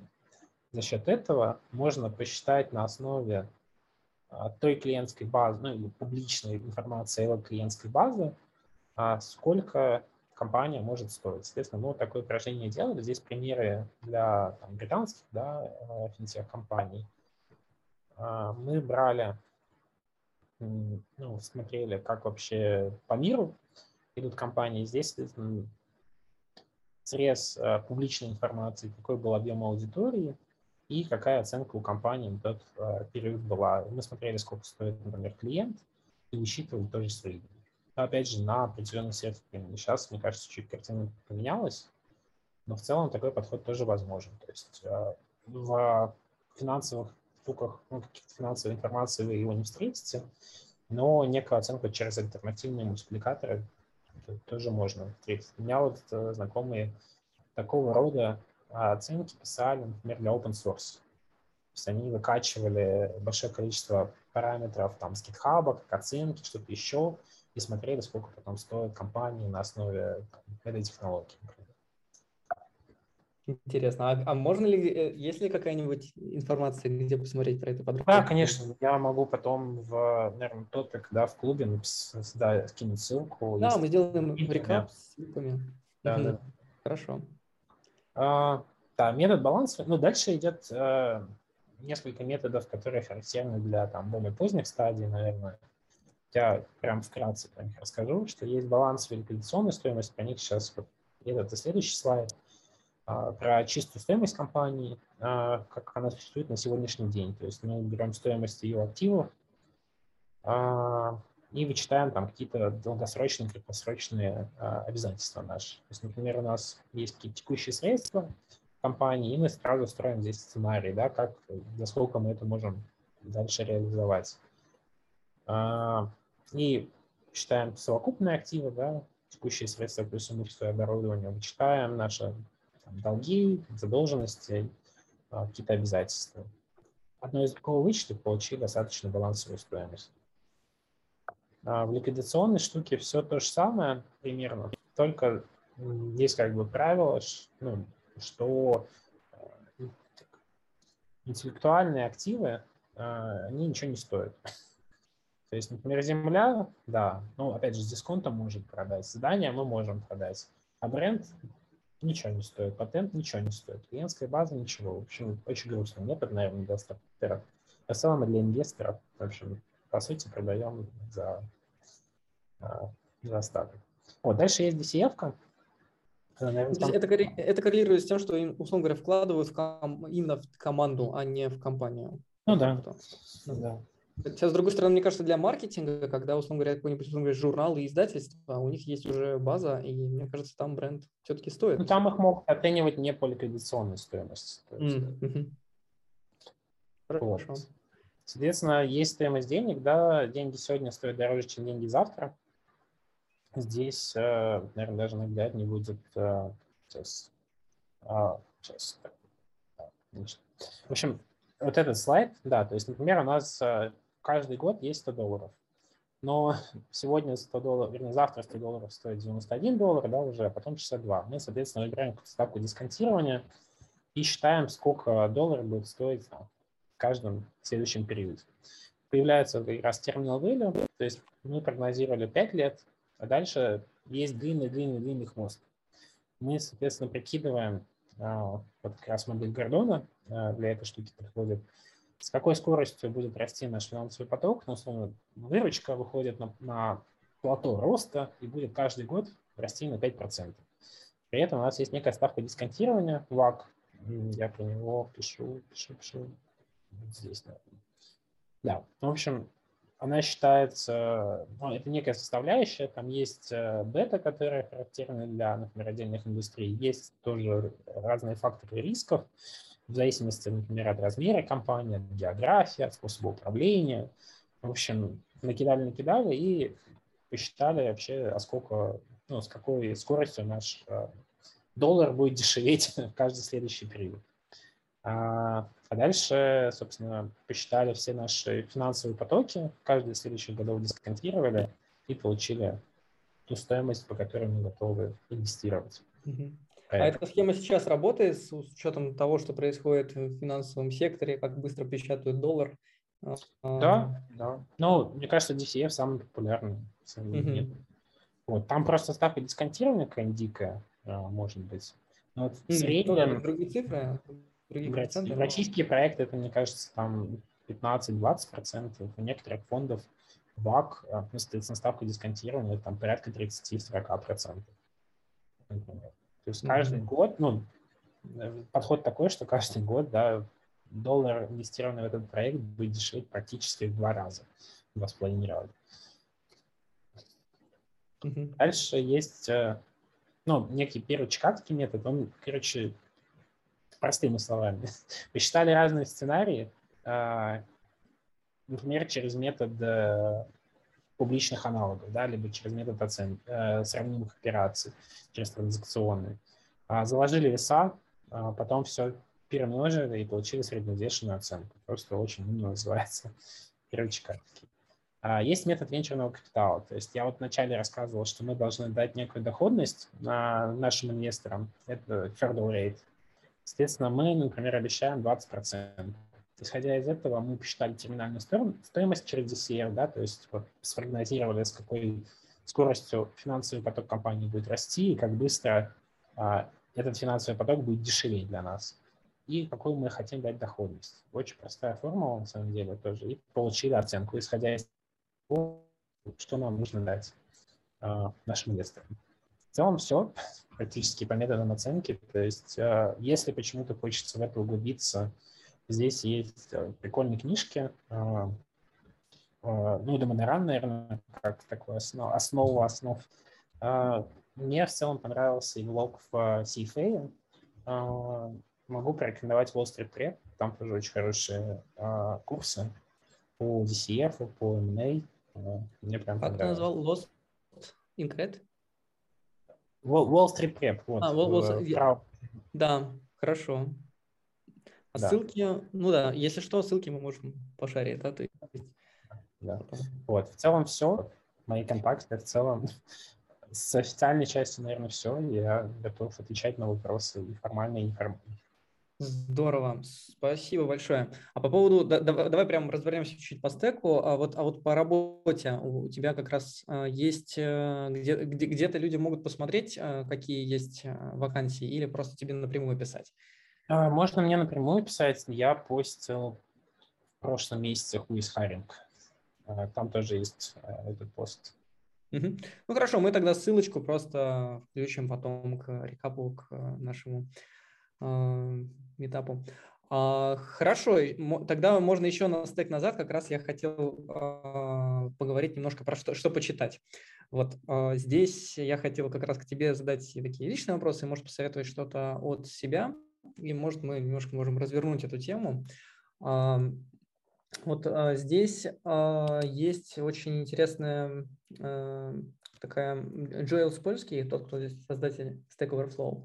У него есть а, документ, который говорит, как а, распределять equity среди фаундеров в начале. Вот, я не знаю, насколько она известна, а, там, слышал ли ты про нее? Просто она, она считается, по-моему, каким-то основным таким темплейтом, от которого сейчас многие рекомендовали отталкиваться. Условно говоря, если вы не знаете, как э, начать компанию разделить доли, то вот там прямо краткий гайд, как это сделать начинающим стартаперам. Мне кажется, например, ну, то есть сам документ я не читал, но так или иначе сталкивался. В целом подход такой, что каждый, от каждого по способностям, каждому по потребностям, а ну, что кто-то заходит деньгами, кто-то заходит экспертизой, кто-то заходит контактами, это нормально. То есть то, что на ранней стадии а, не обязательно всем заходить а, там, деньгами, это вполне рыночная ситуация. Вот. А как уже справедливо это оценить, большой вопрос. Здесь, то есть, например, с точки зрения инвестора важно, чтобы было несколько фаундеров, чтобы риски наши были диверсифицированы, да, что если завтра обладатель уникальной технологии что-то с ним случится, с его когнитивными способностями, с физическими, нам важно, чтобы актив э, мог продолжать жить. Так, ну, не очень хорошо смотрят на какие-нибудь семейные пары или там семейные узы, да, братьев, сестер, потому что конфликты в таких случаях иногда превращаются, не выходят не только в бизнес-плоскость, например, я бы так это назвал. Mm-hmm. А, вот. Обычно приветствует, когда ну, так или иначе, доли равные, либо примерно равные. Ну, то есть, если там 80-20, ну, наверное, ну, про это спросят, да, почему так? Ну, когда там есть, не знаю, 55 или там 45, 30, 30 и, там, и какой-то еще, да, пул сразу а, целенаправленно оставлен на опционную программу, ну, нормально. Здорово. Как раз ты затронул топик, который хотел еще расспросить по поводу желтых красных флагов. Вот ты как раз сказал, что плохо, когда там, говоря, один фаундер а, или там очень большой дисбаланс между долями или только один может это все двигать. А еще на какие ключевые такие вещи ты обычно смотришь при первичном осмотре? Команд а... есть какие-то? Ну, а, обычно принято как э, в индустрии, что все, что говорится в начале фаундера, мы верим, а дальше проверяем это. Поэтому многие вещи, которые, наверное, в целом могли бы вызывать такого рода факторы, э, красные флаги, необычно скрываются на дюдиве. А, из практики ну, нам, например, не было интересно идти в рынки, в которые меньше, ну, совокупный рынок оценивается меньше миллиарда долларов, например. То есть рынок очень узкий, а, либо это какая-то не уникальность технологии, например, то есть это очень легко повторить, условно, Google или там, как, э, да, есть Notion пресловутый, а есть Microsoft, который повторяет все то же самое, выходит на рынок, и вот как теперь дальше будет действовать Notion, да, то есть есть некий риск того, что кто-то крупный сделает так же. Также, вот, не знаю, с условными продажами на Амазоне, да, когда есть какая-то ниша, завтра просто приходит э, человек с плечом или компания с плечом и полностью тебя вымещает. Но вот такого рода риски, наверное, смотрят. Смотрят с точки зрения технологий, с точки зрения оформления, с точки зрения, э, наверное, чистоты э, репутации фаундера целом. То есть все равно наводят справки, спрашивают, а как вот даже не столько, мне кажется, предыдущего места работы, сколько вот в целом какой-то а, бренд человека в индустрии, бренд, как он работает с людьми. То есть э, вот, все упирается в этот пресловутый треугольник, да, execution, как выстроена культура, команда, э, как выстроены э, продажи, и вообще о них человек думает или нет. На самом деле еще большой вот, по практике был красный флаг – это масштабность видения. То есть некоторых э, ребят, когда общаешься, ну вот сделаем, да, прикольную технологию, э, но, например, там только на Москву, и для них, ну, условно, очень маленький рынок, там, даже Москвы, ну, в масштабах инвестора, да, это вот предел мечтаний. Ты понимаешь, что ты с таким человеком ну, не построишь там глобальную компанию или какую-то историю, на которой сможешь заработать. Sorry, Мне кажется, наоборот, а, обычно стартаперы страдают обратной стороной звездной болезни, что сейчас Это мы тоже, захватим всем да. мир, и всем нужен наш продукт. Я отбегу за зарядкой и вернусь буквально минутку. Дайте мне Хорошо. Чтобы... Да, пока как раз у нас пауза, можете еще закинуть вопросов сейчас. Пройдемся. Да, вот такой вопрос еще лично. Вот, а, да, на, ру, на русском рынке а, мне интересно, есть ли какие-нибудь, а, ну или в принципе на международном рынке, вот какая-то к литературе, некоторые, условно говоря, такие евангелисты, кумиры, на которых, а, в принципе, можно смотреть. То есть, ну вот, например, у меня в моей какой-то тусовке часто Аркадий Маринис, а, у него есть канал, например, «Темная сторона». И можешь ли сказать вот про него или про других людей, которые, условно говоря, здесь являются некоторыми такими индикаторами, куда и как двигаться? А, а с какой точки зрения двигаться? Ну, то есть, если с точки зрения инвестора, то есть, например, я, я условный аналитик инвестиционный, как мне смотреть на кого вот с точки зрения того, кто принимает инвестиции, там, не знаю, шарит в технологиях. Ну, наверное, да. То есть, если инвестор, есть какой-то супер успешный инвестор, да, как вот, условно говоря, Андрес Хоровец, да, они вот как-то вот у них есть чуйка, они в кучу единорогов вложились. Да, это такие. А вот на русском рынке есть такие уникальные ребята? А, ну, на русском рынке много, много ребят, которых, ну, и партнеров, фондов, которых сильно уважают. А, ну, помимо там DST, а, мне кажется, FTP классный фонд а, у Леонида Богославского. Mm-hmm. Большое количество нишевых фондов, которые там, относительно там, недавно запустились, они, может быть, там даже не сильно распространены, ну, их, их знают в каждой своей. С точки зрения Мариниса, ну, то есть я подписан на канал, читаю какие-то вещи, про какие-то инвестиционные успехи, они на канале у него есть, ничего не могу прокомментировать. К сожалению, не сильно знаком с портфелем и с историей. Uh-huh. А, а так обычно то есть больше фокуса, наверное, на звезд, как, как ты говоришь, Андерсон Хоровиц, а, на Секвою, на Кослу, mm-hmm. на Индекс Venture ну, всем, э, все так или иначе следят за Саутбанком, потому что крупный, крупный инвестор, крупный шаг, но там как бы, есть тоже своя специфика. А, э, в целом, есть же это PayPal мафия, так называемая, да, от, Силя до Маска и тому подобное. Вот. Э, мне в целом интересно, как э, те же какие-нибудь коллективные фонды развиваются, да, корпоративные, связанные так или иначе с корпорациями, э, как в Google, в Samsung, в Amazon. Хорошо, спасибо. У меня есть пара вопросов еще по поводу презентации. Можешь сейчас расшарить?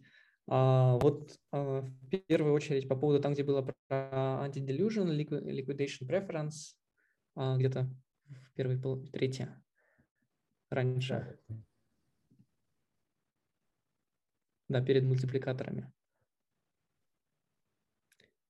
Да, вот здесь, на самом деле, мне кажется, один из самых а, важных таких а, пунктов, куда надо смотреть, условно говоря, вот с точки зрения стартаперов и тех, кто приходит, потому что это действительно очень важно.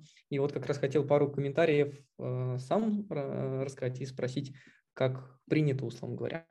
Вот, ну вот прям по пунктам, по антиделюжен, то есть как, какие, условно говоря, есть какие-то практики, то есть, например, э, кто, какие доли и сколько, например, делают неразбываемыми и на какой период? Вот здесь есть какие-нибудь такие milestones? Я не что это слышал более периодом, а, знаю, что если, ну, если ты прям веришь компанию, обычно такую штуку не вписывают, если это актив, вот, который ты понимаешь, что тот же 10x, да, ну, то есть не, не топ-тир инвестиция, а классная, даст какую-то инвестицию, но не факт. Ну, то есть есть какой-то риск, что не вернется. Там прописывают 1x и без участия в распределении. Ну, то есть without participation. Как правило, а, все-таки стараются, в том числе инвесторы, избегать, потому что если ты на ранних стадии, ну, там, на CD, на раунде A зайдешь и впишешь, то когда зайдет инвестор на раунде И и увидит и скажет, что я хочу не меньше, и, а он положил там условно 70-80 миллионов, как бы до тебя тоже очередь может не дойти, как и до фаунда. Mm-hmm. No, то есть, обычно принципе, играют, это... да, обычно вписывают какие-нибудь drag-alone, tag-alone штуки. Ну, это э, как защита там мажоритарных инвесторов, так и миноритарных инвесторов. Ну, условно, что если есть какой-то крупный инвестор, то э, он обязан позвать, ну, он не может продать свой пакет, а обязан его позвать э, малышей, да, то есть позвать э, малень... инвесторов с маленькой долей в эту продажу, чтобы они не остались там в, в каптейбле вместе с каким-то крупным инвестором, который их потом начнет выдавливать, ну или ухудшать им условия. Так и наоборот, есть штуки, когда Например, э, крупный инвестор защищает себя через то, что маленькие инвесторы должны, например, предложить сначала а, долю ему на продажу перед тем, как а, идти на рынок, либо они находят условно условия для продажи, но говорят, что вот у нас есть внешний покупатель а, на нашу долю вот с такими-то условиями, но у крупного инвестора есть право первой ночи, да, то есть он может первым выкупить по этой цене, и не дать внешнему инвестору зайти, например. Какие-то вещи обычно а здесь, ну да, вот это интересно как раз про liquidation preference. А как от этого, на самом деле, инвесторы защищаются? Да, например, ведь может быть э, такое, что кто-то решит продать, не знаю, долю, вот как раз, например, токсичные деньги, а все остальные такие, нет, нет, нет, мы не хотим. Но там предложили, условно говоря, за явно завышенную стоимость, например, которую, казалось бы, ну, неразумно платить. Есть ли способы противостоять этому, условно говоря, у инвесторов? Ну, э, вопрос, как составлен договор корпоративного управления, э, какого рода вопросы решаются большинством, каким меньшинством, какие требуют полного одобрения, правом вето могут считать, решаться. И вот тем, что я сказал, что первоначально, даже если есть какой-то внешний покупатель на чью-то долю, а, то эту долю инвестор обязан предложить внутри а, текущим инвесторам. И если получит отказ от всех, а, то идти вовне. Угу. А, такие вещи, а, ну, в принципе, да, это логично. При этом, а, а как голосование обычно устроено? То есть это а, все голосуют по акциям, там 51%, или есть еще золотые акции, я так понимаю. А, может быть, про это немножко сказать, как принято? Ну, обычно, там, да, есть голосующие, не голосующие акции, есть торфы, есть обычные, есть, ну, я вот с такого рода не сталкивался, то есть мы больше там, на ранних стадиях общались. Не, в моей практике не было случаев, когда кто-то голосовал именно акциями, то есть у нас были такие достаточно домашние, уютные борды, когда а, присутствовали так или иначе там все инвесторы, либо члены совета директоров, а, решения обсуждались и как принимались коллективно, коллегиально. Вот прям примеров крупных корпоративных конфликтов, ну, в моем опыте не было, хотя тоже было бы интересно послушать о, о корпоративной мясорубке внутри. Ну да, обычно это все-таки, конечно, приватная информация, очень сенситив. Но, может быть, об этом тоже поговорим как-нибудь. А, хорошо. А по поводу, вот я хотел еще тоже заметить такую вещь, что вот ты сказал, что акции бывают разные, голосующие, не голосующие, золотые, и вот здесь как раз интересный такой аспект, просто заметил, что да, не все акции одинаково стоят и полезны, да, потому что, например, акции, у них есть цена некоторая, по которой продают, но, например, если это не голосующие акции, то на них могут, например, делать дискаунт или наоборот, мультипликатор, правильно? Или потом отказаться от э, наличия вообще ну, прифов, да, и размыть их до обычных акций по какому-нибудь курсу, у тебя получится больше. Ну да, там много разных механик интересных mm-hmm. какого-то. Хорошо. Вообще мир активного управления вот этих uh, юридических штук э, интересно. Ну да, я вот как раз немножко так пытаюсь обозначить их, на самом деле, куда еще смотреть, э, условно говоря, вот с моей стороны, когда вы заходите, на какие вещи надо обращать внимание, потому что это ты, конечно, правильный слайд сделал. Это одна из самых важных вещей. Именно как бы что, что подписывается по термсам, а не valuation, который там записали. Вот. А в принципе, еще, ну вот по долям, условно говоря, и по твоему графику, то есть получается примерно каждый раунд это там в среднем 10% да, обычно раздают. То есть плюс-минус, да, может быть там 7, от, мне кажется, от 7 до 20, э, да, вот такие примерно а, разбросы.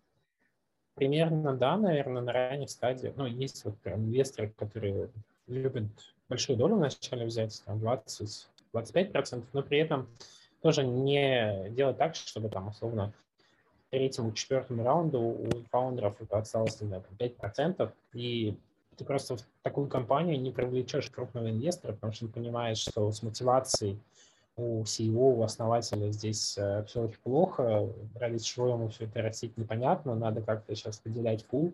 И такие случаи есть, когда из э, долей инвесторов выделяют обратно фаундерам, например, какую-то долю и там применяют либо вестинги, либо еще инструменты, которые откладывают и позволяют, ну, откладывают возможность получения на этих акций, да, опционов, а, и выстраивать таким образом мотивацию. Это, кстати, интересный а, аспект. Я про такие кейсы иногда, иногда бывает, э, про размер ты спрашиваешь, э, иногда покупают какой-нибудь один процент, чтобы был медиаход, ну, условно, что наша компания стала единорогом. Вот одно до, ну, десятую процента, либо сам процент, просто ради какой-нибудь новости. Бывает такое. Бывает, какой-нибудь процент два покупают, чтобы поставить шильдик э, в портфолио. Ну, то есть, вот когда мы говорим, что компания проинвестировала в большое количество единорогов, тоже надо понимать, а на какой стадии она зашла. Да? То есть она зашла уже при IPO, и это уже было понятно, что ну, как бы успеш, успешный кейс. Просто доложить, сделай так, чтобы тебя пустили туда, положи денег и забери их там через год или даже меньше. Или это место ранней стадии, когда куча неопределенности, и он всего, ему повезло выбрать вот этих ребят. Хорошо, спасибо. Ну, это по, по последним двум пунктам. Ну, первое, интересно просто по возможности сменить менеджмент. Как ты правильно сказал, часто, по сути, на менеджмент или, условно говоря, на фаундеров и держится вся цена компании. То есть, получается, на самом деле, вот часто ли практикуется это и нужно ли это, если по факту все равно вся ценность как раз в том, чтобы люди оставались. А, ну, мне кажется, это точно нужная опция. А, не всегда основатель хороший а, CEO. А, как правило, у большинства основателей есть некий предел. То есть он классно управляет компанией определенного масштаба, но выйти там на глобальный уровень, следить за несколькими рынками, следить за показателями, там, работать с большим количеством стейкхолдеров, а, инвесторов, ему очень сложно. Поэтому нужен человек другой.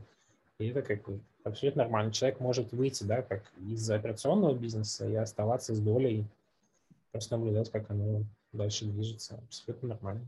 Mm, интересно. Ну, это опять же прямо все как Silicon Valley, там такие тоже истории бывали.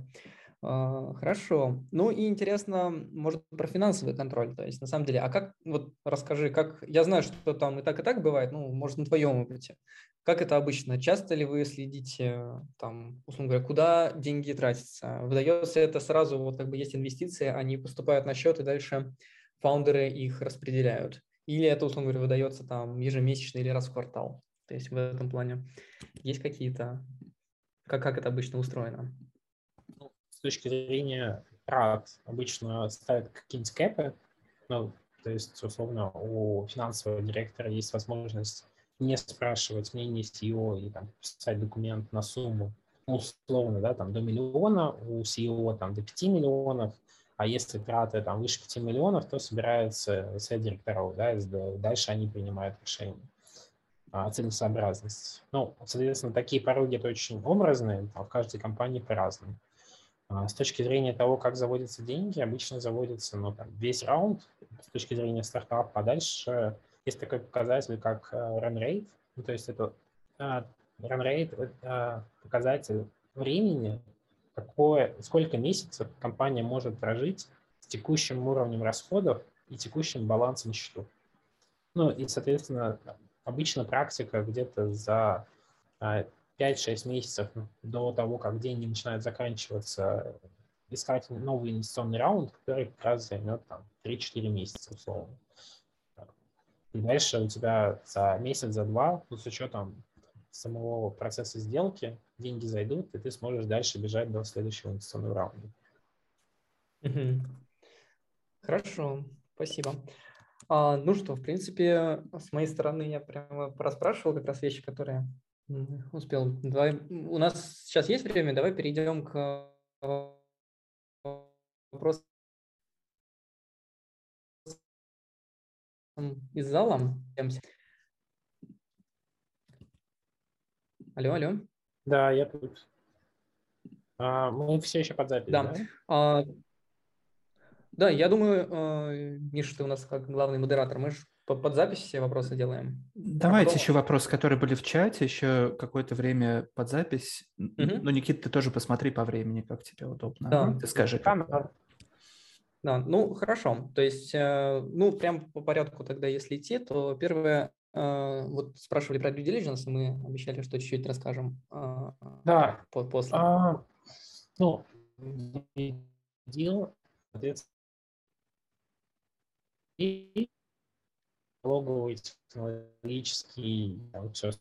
А, в практике ну, либо разделяли, либо делали полностью самостоятельно, то есть смотрели и сравнивали ее с выписками из 1С а, и проверяли, ну, там, условно, если компания ведет какой-нибудь план факте или каком-то другом ПО свои финансовые показатели с тем, как соотносится это с их моделью, с тем, что вообще они рисуют, а, сравнивали тоже самостоятельно, ну и писали этот спектр там, красных флагов, рисков, которые критичны для сделки, которые не критичны. А, с точки зрения технологии обычно э, помимо там собственного какого-то desk research и общения там с другими фондами, сбора каких-то рекомендаций, мы привлекали экспертов. А, ну, условно, у нас была инвестиция в компанию, которая а, делает решение ранней диагностики рака груди. Соответственно, привлекали экспертов из этой области, в целом, которые, а, могли сказать, э, здесь то есть есть тема, нет темы. Ребята говорят, э, что-то денежное или нет, хотя бы вот на таком уровне. Привлекали экспертов из области условно, продаж и получения лицензий. То есть вот э, возможно ли получение для такой технологии там, идеи или европейской сертификации, как долго это может по времени занять, как много денег это потребует, например. Потом, соответственно, формировали уже а, ну, на некоторые сделки привлекали там четверку, например, или каких-то специфичных ребят, которые там чисто вот такого рода делов специализируются. Но они, соответственно, могут стоить дешевле, чем четверка, если как бы доверяете. Вот поэтому здесь uh-huh. отвечаю на гибридный подход. Хорошо, спасибо. А следующее, это спрашивали про то, что делать, если не взлетел стартап. Какие бывают варианты экзита, вот, условно говоря, ликвидации компании?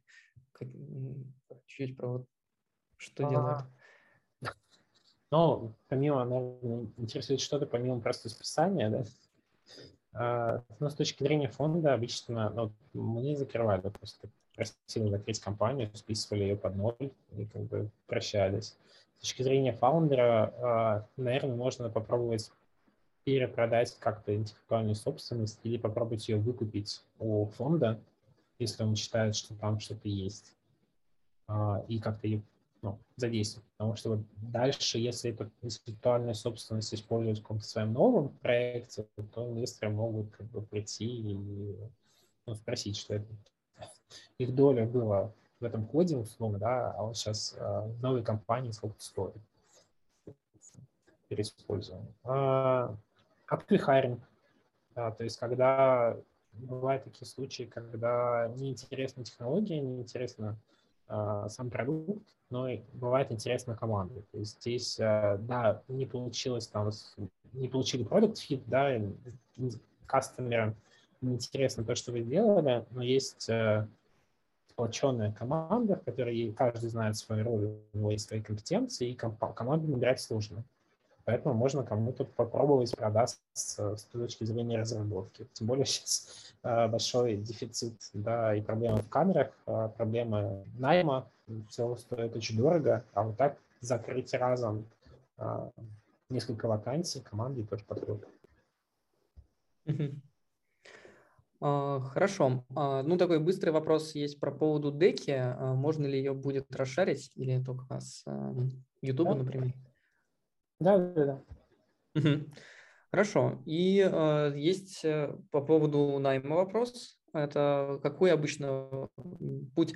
Я, я бы, знаешь, открыл э, как раз вот здесь еще, я расширю вопрос э, по поводу, вот у тебя было про LP, GP, General Partner, Limited Partner. Э, можно открыть слайд. Я хотел спросить в целом, э, знаешь, как бы как решаются теперь с другой стороны, как, как решают э, LP и GP, э, как э, в кого вкладываем деньги, условно говоря, и как внутри идет такое а, общение. Вот. Ну и сам вопрос э, дополнения, какой обычный путь найма фонды, да, как туда попасть, а, какой там карьерный путь, откуда куда можно расти. Вот. И э, откуда, условно говоря, из какой индустрии обычно э, нанимаете людей? Консалтинг, аудит или менеджмент? То есть вот такие, такой спектр вопросов. С точки зрения принятия решений еще раз, Limited Partner не принимает решения, принимает только GP. А GP может быть э, выражен в одном человеке партнеры, где-то это реально решение одного человека, где-то это инвест-комитет э, с э, участием внешних экспертов, а там, опять же, полное разнообразие методик. Это может быть две трети, это может быть половина плюс один голос, это может быть ну, что-то с правом вето, либо там 100% голосов, да, то есть здесь э, встречаются все, все, все виды подходов того, как сами решения могут приниматься, а, либо откладываться. Вот, с точки зрения, здесь есть еще вопросы или что-то нужно пояснить, или мы можем к карьере перейти? Ну, ну да, э, в принципе, а, мне интересно просто, как вот, условно говоря, limited партнер может, э, он не принимает решение, но он приносит проект, да, говорит, слушайте, вот а... с ребятами, вот давайте посмотрим на них. Вот я вот, вот в таком варианте, да, вот скорее ага. неформальном, а да. а как, как вживую это происходит. Бывает, бывают случаи какие. А, зависит от того, как на самом деле структурирован фонд.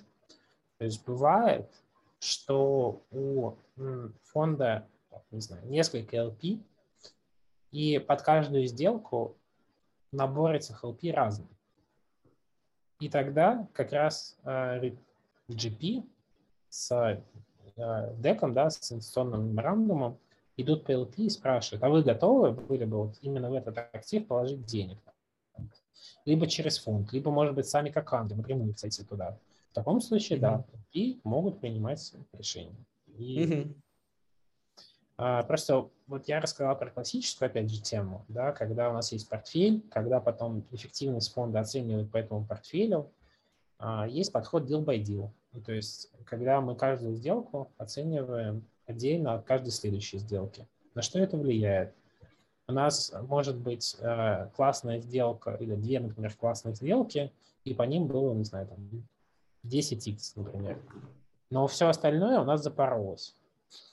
И это утянуло всю экономику фонда вниз, и, по идее, мы не должны были бы э, получить никакого кэри, да, вознаграждения за успешное проведение сделок и менеджмент портфеля.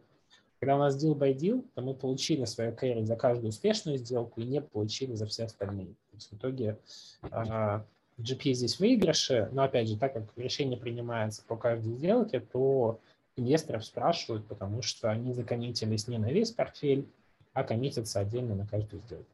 Угу. Хорошо, интересно, спасибо. Ну да, тогда можно перейти по поводу карьерной лестницы и с какими скиллами можно переходить в фонды. А, с точки зрения карьерной лестницы, ну, в среднем, мне кажется, а, люди в фондах либо с самого начала работают в фондах, и сейчас расскажем про это, а, либо ex-IB, то есть инвестиционный банкинг, а, не знаю, Morgan, Morgan Stanley, Credit Suisse, JP Morgan, такие, либо бывшие стартаперы, ну, то есть, когда у тебя классный, тот же Андерсон Хоровиц, да, ребята построили классный бизнес, продали его, у них появились деньги, они их решили вложить и начали собирать вокруг этого команды. В целом фонды достаточно сильно любят э, стартаперов, как успешных, так и неуспешных. У них есть уже какой-то свой опыт, какой-то свой видение, они посмотрели с другой стороны э, на, на все, что происходит, поработали с разными фондами, опять же, посмотрели, кто как себя ведет на рынке, что им понравилось, что им не понравилось. В общем, у них тоже есть какой-то value, который они могут добавить в работу фонда. Есть, э, как правило, ищут э, в среднем ребят с финансовым бэкграундом, то есть много ребят э, работают из четверки, как правило, это именно valuation, M&A.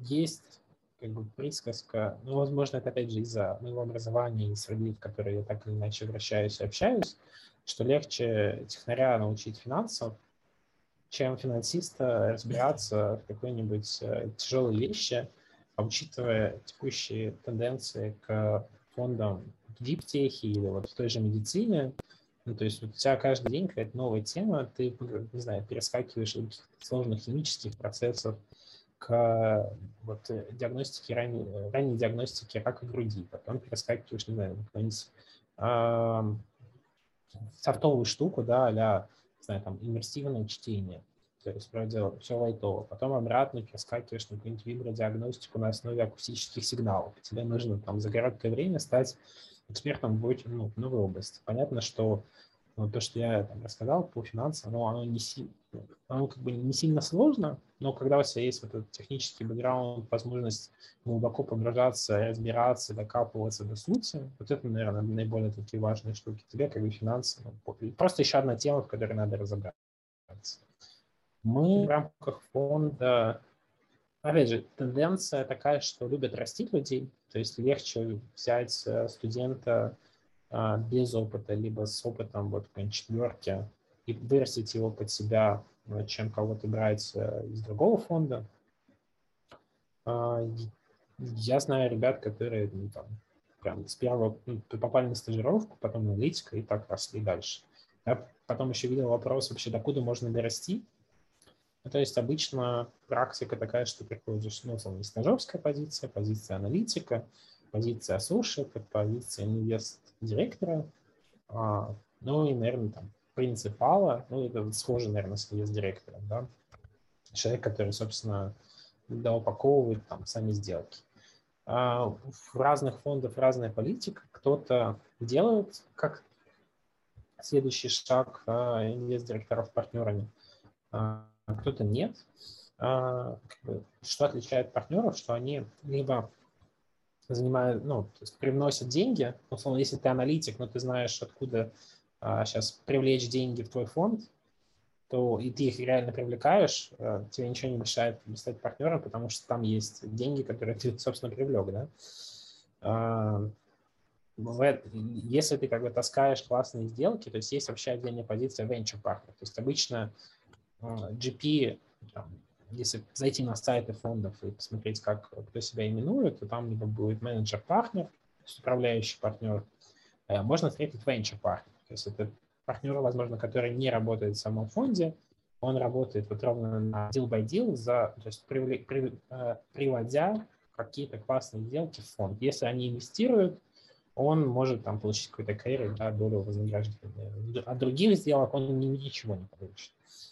Поэтому еще э, есть такая тема, как entrepreneurs in residence. А, это как предприниматель в резиденции, в резидентстве, да, условно, когда есть какой-то, еще есть execution in residence. То есть есть либо бывший стартапер, он продал, например, свой фонд, э, свою долю в стартапе, например, вот как ты рассказывал, да, я продал свою на а, раунде А. И сейчас думаю сделать новый, новый стартап. Иногда фонды привлекают такого рода людей, а, потому что верят в них, а, потому что верят, что эти люди будут серийными предпринимателями делать что-то классное. Иногда они им платят зарплату, иногда нет.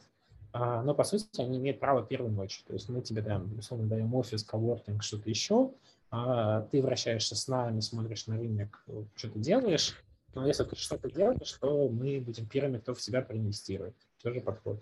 Execution, соответственно, здесь это какой-то топ-менеджер, который либо потом сядет какую-то портфельную компанию, либо что-то еще. Поэтому вариантов захода достаточно много. Я в свое время направил в холодную 60 или 70 писем разным людям. Просто вот я какой-то студент, хочу попробовать себя в венчуре, если у вас какие-то открытые позиции, вакансии.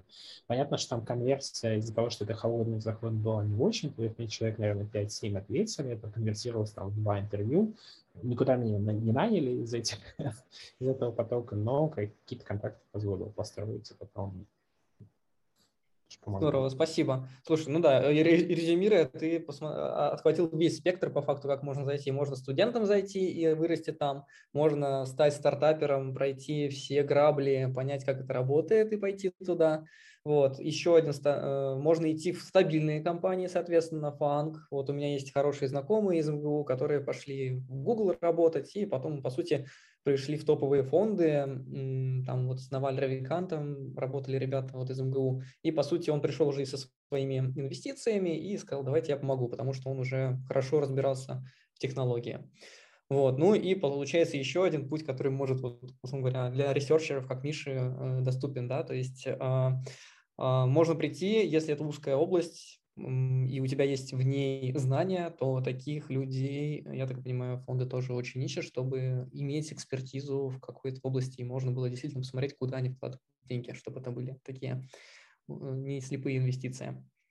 Здорово, спасибо. Хорошо, ну и у нас есть еще один вопрос здесь, он достаточно общий, я его вот так сформулирую, что вот есть, ну он, он общий, то есть, условно говоря, есть компания, которая уже а, фигурирует, э, уже работает, у нее есть MVP, вот, и нужен капитал, да, и кому идти, а, развивали ее сами, а теперь хотят привлечь инвестиции, и куда и кому идти за капиталом.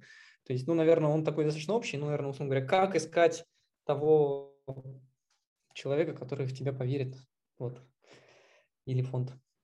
Ну, э, чтобы найти инвестора, нужно думать как инвестор, да? а, нужно почуять кровь, кровь инвестора и идти туда. Ну, вкратце, как бы, надо понять э, реально, а что читают. То есть есть путь через медиа, да, а, либо через какие-то узкие сообщества, а, либо стартаперские, либо какие-то то есть надо подумать, а где тебя может найти потенциальный человек, который будет э, смотреть сделку. Часто это классно работает с какими-то младшими аналитиками, ну или просто с аналитиками. А в LinkedIn куча, куча сообщений как бы прилетает в узких каких-то сообществах, а, ну как Master Indie Hacker, да, например, там есть, ну, у меня есть еще несколько вещей, чатов, просто где я сижу, где просто ребята периодически спрашивают что-то, если там интересная тема, ну, да, Просто пишешь, а пошерьте дек, не знаю, а, расскажите, а что у вас за идея, давайте, может, подумаем, где, мы, где у нас есть точки соприкосновения, чем мы можем вам помочь. А, там был, по-моему, еще вопрос, а вот стоит ли на ранней стадии, да, вообще идти к инвесторам и или лучше что-то допилить там до MVP, до более поздней стадии и потом привлекать? Ну, по факту, да, нам сказали, что как раз это тот же вопрос, они сказали, что MVP уже как раз есть, и он пройден. Но да, на самом деле это хороший топик, который ты затронул. Вот. Ну, подход общий такой, что а чё, смотря что вы хотите, да, то есть э, чем раньше привлекаются деньги, тем больше неопределенности, тем скорее больше долю вы отдадите. А, либо в рамках нескольких раундов, либо сразу. Соответственно, можно, зато вы это делаете за чужой кост, а, за чужие деньги, получаете плечо, тоже классно.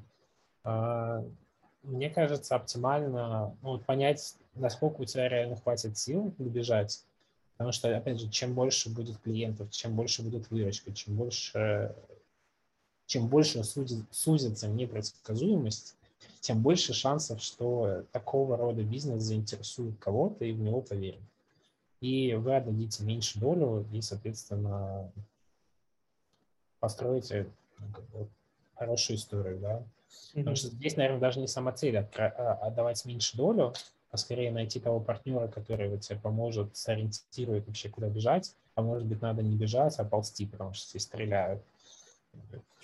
Может быть, надо вообще в другую сторону да, идти. Поэтому ну да, здесь в идеале, если у тебя есть еще какой-нибудь партнер, условно говоря, потенциальный а, человек, компания, который будет покупать твой сервис. Если они уже зашли и вложили хотя бы небольшую денежку, то это уже хороший знак дальше, что уже есть какой-то спрос на, компа- на то, что делает компания. И с этим, я так понимаю, намного лучше дают инвестиции. Да. Хорошо. А, ну что, я вроде все вопросы... Вообще Арсений, Арсений руку Спасибо тянет. тебе большое, прям было Да, я думаю, вот мы как раз тогда открываем микрофон, да, это под запись, не под запись, и вот пообщаемся. Закроем. Сейчас там еще Арсений тянул руку давно уже, можно ему дать слово. Да, хорошо, я, я думаю, а потом, зак... а потом закроем. Потом. Хорошо, тогда Арсений, давай.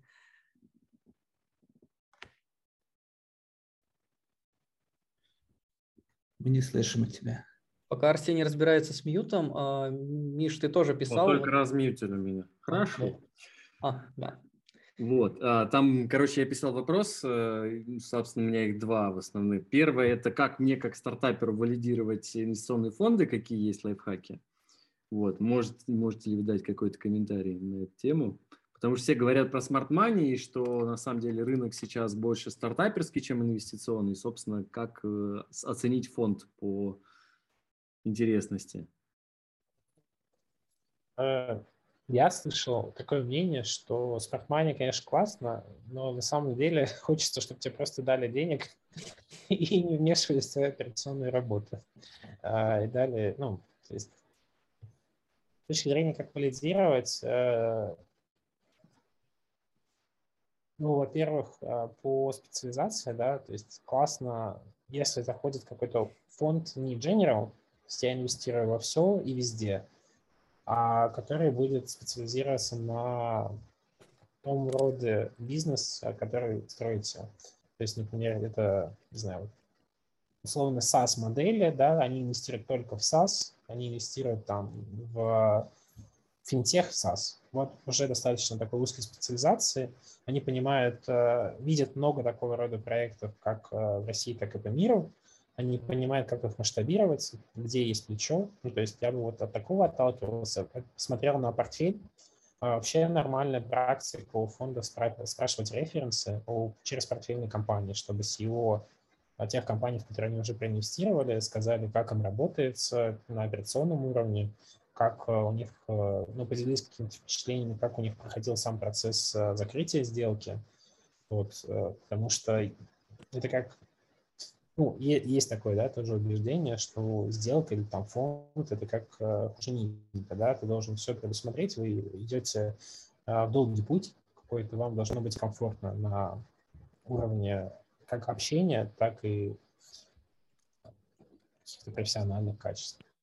Наверное, как-то так какой-то базы, а как Crunchbase, по которому там можно смотреть фонды, ну, то, то есть фонды, да, там тоже можно смотреть, смотреть, как они закрылись. Как, э, если это там ребята поднимают не первый фонд, тоже хороший показатель, да, что им люди доверили деньги во второй, в третий раз, четвертый. Вот, какие-то такие косвенные признаки, мне кажется, могут помочь. Отлично. Спасибо. А, и такой более теоретический, наверное, вопрос. Насколько вероятна ситуация, когда, например, какой-нибудь general инвестор проинвестировал в стартап, чтобы набить просто его капитализацию, а потом скинуть его подороже следующему, на следующем раунде? Ну, Конечно, такое возможно. А, иррациональное поведение на рынке никто не отменял. Очень я не видел такого рода а, на своей практике случаев.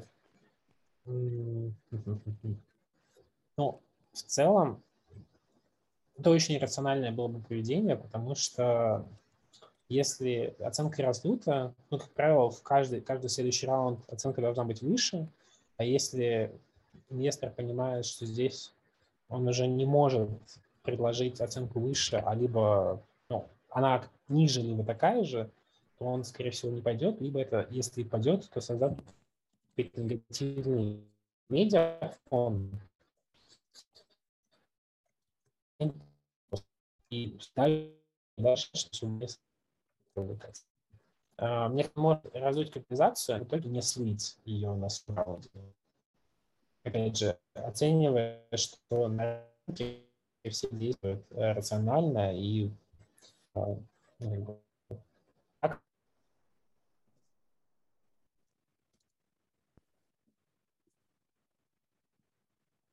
Это только у меня так плохо слышно было? Мне кажется, Никита, пропала связь тоже. Так, я подвис, да? После, последние 10 секунд пропало.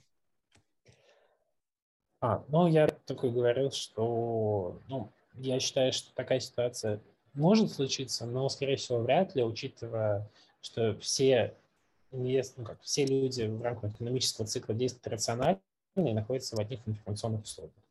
Угу. Спасибо. Спасибо. Окей, Толик еще можно сейчас unmute. Да, спасибо. А, там был развеян классный миф, то, что на стартаперов из России смотрят как-то не так. А, у меня есть еще один миф, надеюсь его развеять.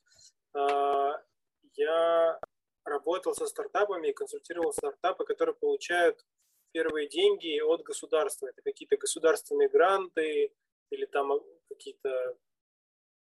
Есть фонд содействия инновациям в России, такая штука, которая дает деньги э, студентам, которые придумали какую-то идею. Как фонды смотрят на такие истории? А, зависит от типа фонда. А, в России большое количество фондов с государственным участием, поэтому, наверное, для них это не будет триггером для рыночных фондов любое взаимодействие с государством – это дальнейшее, ну, это токсичные деньги уже внутри страны. Вот, и, соответственно, дальше все сложнее это будет продавать, если мы говорим про внешний рынок. Если специализация, там, условно, стартапа, что они делают какое-то решение под российского стратега, условно, там, под Mail, под Яндекс, может быть, под Ростех, а, нормально зависит от э, интересов и фокуса самой компании и от типа фонда, с которым вы общаетесь.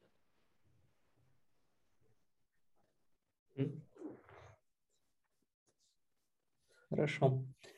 Ну что, а, в принципе, все высказались. У нас еще Арсений. Как мы, мы можем в рекорд перейти, потому что там есть вопросы. Я думаю, можем еще в свободном режиме поговорить. Я думаю, что, в принципе, мы охватили основную часть. Вот, спасибо тебе, Никит. Очень было интересно. И посмотреть с другой стороны на то, как это происходит, и увидеть всю эту математику, действительно, как это работает внутри. Здорово. А, так, так, может быть, тогда Миши заключительное слово. Да, спасибо большое, было действительно очень интересно. Петя, спасибо тебе за классный вопрос и день дискуссии, по-моему, получилось отлично. Вот, для всех, кто слушает нас запись, увидимся в следующий раз.